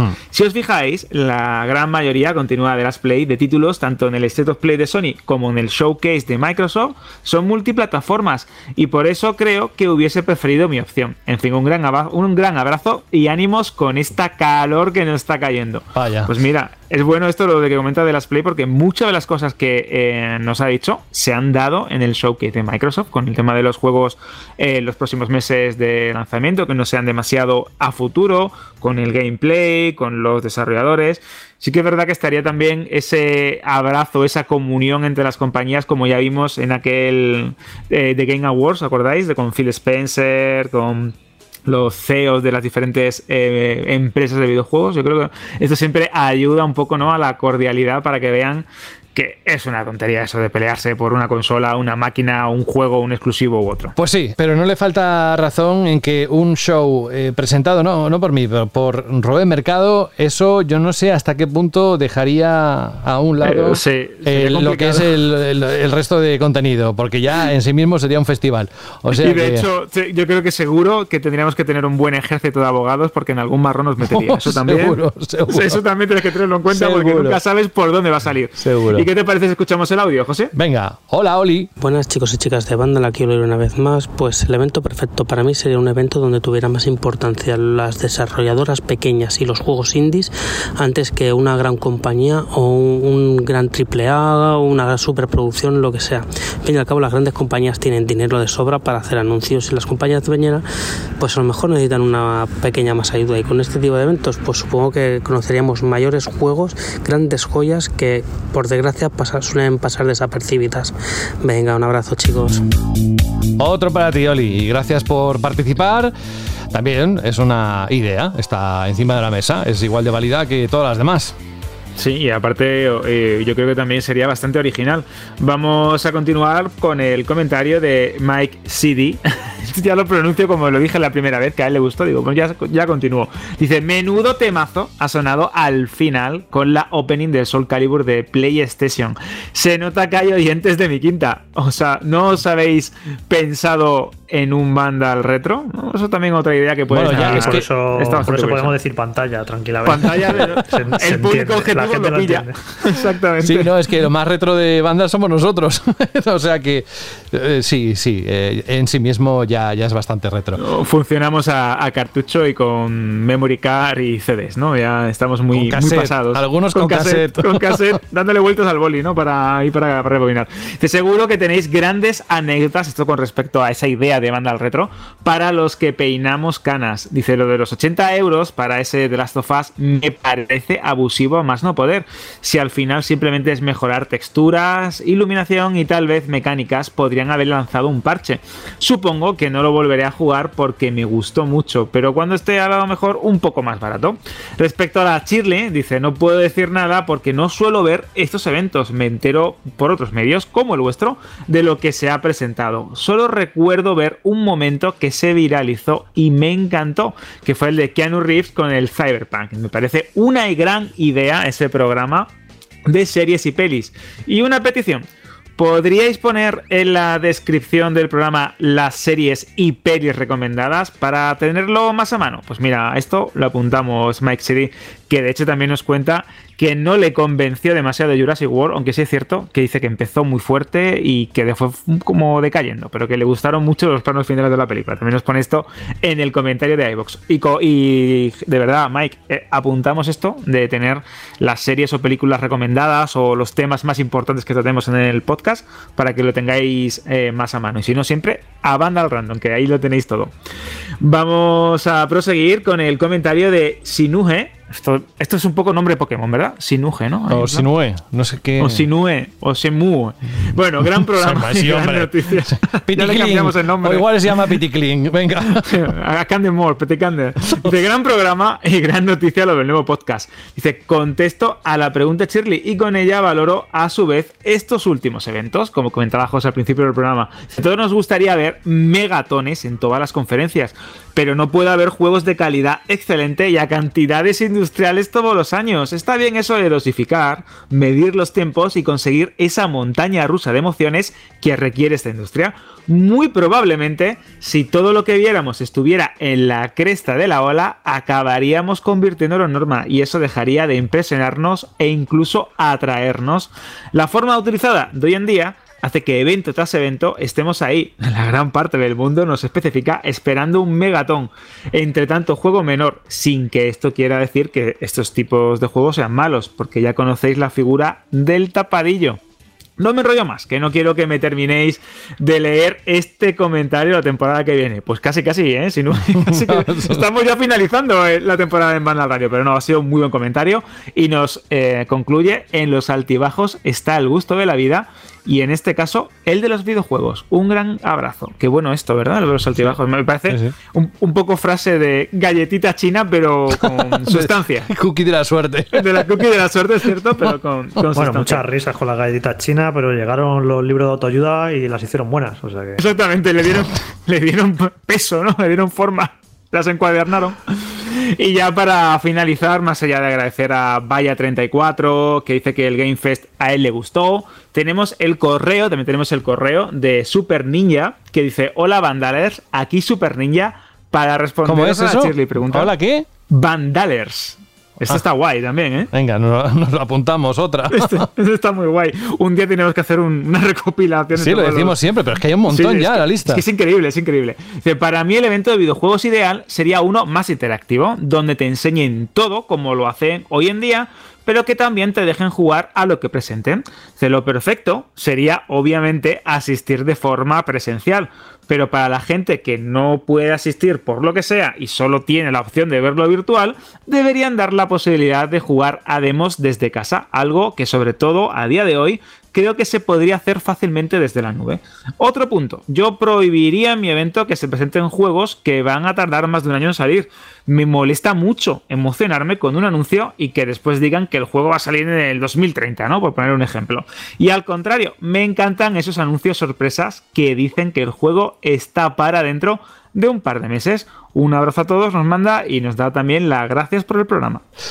En fin, bueno, oye, eh, ha estado muy bien, ¿eh? Ha estado muy bien. Las últimas preguntas has visto que ha generado participación Sí, y cierto. seguro que si hubiésemos dado tiempo a que la gente escuchara, porque cada uno lo escucha a su ritmo, ¿no? Eh, habría más respuestas. Pero venga, vamos con la siguiente pregunta, la siguiente Shirley. ¿Y qué vas a proponer? Bueno, esta creo que es un poco loca. Esto ya, ya se me está yendo un poco la cabeza. Creo que es por el verano. Y precisamente por ahí va la pregunta, Shirley. ¿A qué zona o a qué videojuego, a qué zona de un videojuego os iríais a pasar el verano? Ojo a esto, ¿eh? Dices, "Buah, si yo me pudiera teletransportar a este videojuego o a esta zona concreta de este juego, ahí pasaría el verano. Por ejemplo, recomendaciones para pasar las vacaciones en un videojuego. Yo pongo un ejemplo claro. Yo me iría, no soy muy original, a Costa del Sol del Final Fantasy VII, por ejemplo. Yo Bueno, creo está que bien. esta puede ser curiosa. Así que ya Está sabéis, bien. tenéis los caminos está y los Málaga canales en el- habituales. En el Final Fantasy VII, no lo sabía. Es muy fuerte. Yo de, de- de- de verdad, cuando lo jugué la primera vez me quedé rayado. Digo, pero bueno, si esto es esto que esto es Remolinos, Fuengirola, Benalmádena, la Costa del Sol, que esto, que esto es muy fuerte, que han hecho aquí los de, los de Square. Pues ya sabéis, tenéis eh, que contestar a la pregunta Shirley de a qué zona o a qué lugar o a qué videojuego os iríais a pasar el verano. Eh, tenéis los canales habituales, como he comentado, iVox, eh, correos si os apetece, Vandal cuando se cuelga el programa en las noticias. O si os animáis un poco, ya que estamos en la zona final, ¿no? En la pantalla final de Vandal Radio, en audio, de unos 20-30 segundos en Ya sabéis, tenéis un montón de formas de comunicaros y expresaros con nosotros. Como tú te expresas, ¡ole! Que un abrazo. Que hasta la próxima semana, Alberto González. En unos días tendréis además a Alberto en ración doble porque esperamos que en unos días esté disponible ese primer programa que está centrado en el cine y en las plataformas de streaming, series, películas, etc. Estamos haciéndolo con mucho cariño, así que estamos deseando que escuchéis ya desde los primeros segundos, impactaros o extrañaros, porque la verdad es que se nos ocurren de vez en cuando cosas un poquito locas. Alberto, cuídate, la próxima semana más. Hasta la semana que viene, José. Un fuerte abrazo. Adiós. Adiós. ¿Tú dónde te irías? ¿A, a qué parte de un videojuego te irías? Jorge, ¿te irías a, por ejemplo, yo que sé, a la isla de los monos? Sí, por ejemplo, cualquier sitio. Ahora, claro, es que esta pregunta depende del momento en el que la haga del año también. Te apetece un sitio u otro, pero de de hecho ya creo que la, que la hemos respondido en otras temporadas. Me suena, me suena. Sí, no, yo te lo decía lo de lo de Monkey Island porque ahora vamos a escuchar el tema principal porque nos lo pide Guille P. Ahora lo voy a leer enseguida antes de acabar el programa. Jorge, oye, la próxima semana habrá más contenido y, y hoy nos hemos enterado que incluso la temporada puede extenderse un capítulo más precisamente por la agenda, por el calendario marcado por Nintendo. Así que cuídate, descansa, no pases mucho calor y un abrazo. Un abrazo hasta la semana que viene. Chao. Pues eso, como decía, Guille P. Nos ha pedido la canción, el tema principal de Monkey Island. Dice, saludos, me pongo en contacto con vosotros para proponer una canción para el final del programa. Escucho todos los programas y aprovecho para felicitaros por ellos. Gracias. Pero la memoria no es mi mejor atributo y no estoy seguro de si ya habéis puesto la canción. Esta, en esta temporada, o sea, en lo que es el tema principal de Monkey Island en esta temporada, no la hemos puesto, ya te lo digo yo. La hemos puesto en alguna noticia, cuando ha salido eh, la vuelta, ¿no? Return to Monkey Island. Pero vamos, que no. Eh, dice, no sé qué año era. Dice, yo tenía mi primer PC con Windows 95 y estaba cansado de jugar al PC Fútbol. Entonces un día fui a casa de, mi primo mayor, que fue mi mentor en su momento, y aunque en esa época ya se estaba desviando del buen camino, todavía guardaba una buena colección de juegos. Me dejó algunos y entre ellos había un CD de una revista, Micromanía, con demos. Entre ellas estaba The Curse of Monkey Island. No sé cuántas veces me habré pasado la demo, no sé cuántas otras veces dejé sonar la música de fondo sin jugar y ahora que han anunciado un nuevo juego, se me ha ocurrido que sería un buen momento para recordar esta obra maestra. Espero que os traiga buenos recuerdos. Saludos de parte de Guille. Pues nada, lo mismo, gracias por proponer esta canción. Sé que a Jorge y a mucha gente va- vas a hacerles felices. Y como tú decías, la sexta entrega, Return to Monkey Island, saldrá a la venta en este año. Todavía no tenemos fecha. Así que el protagonista, Guy Brass, está de vuelta. Yo con esto me despido. Ha sido un programa tórrido. Ya sabéis lo que dije al principio. A veces es mejor tomar algo caliente para cuando hace mucho calor. Lo que sí está claro es que os deseamos que os refresquéis y os hidratéis como debe ser y que sigáis escuchando Banda Radio. Por mi parte, esto es todo. La próxima semana nos escuchamos. Un abrazo de José de la Fuente. Monkey Island, tema principal, subid el volumen, que esto merece la pena.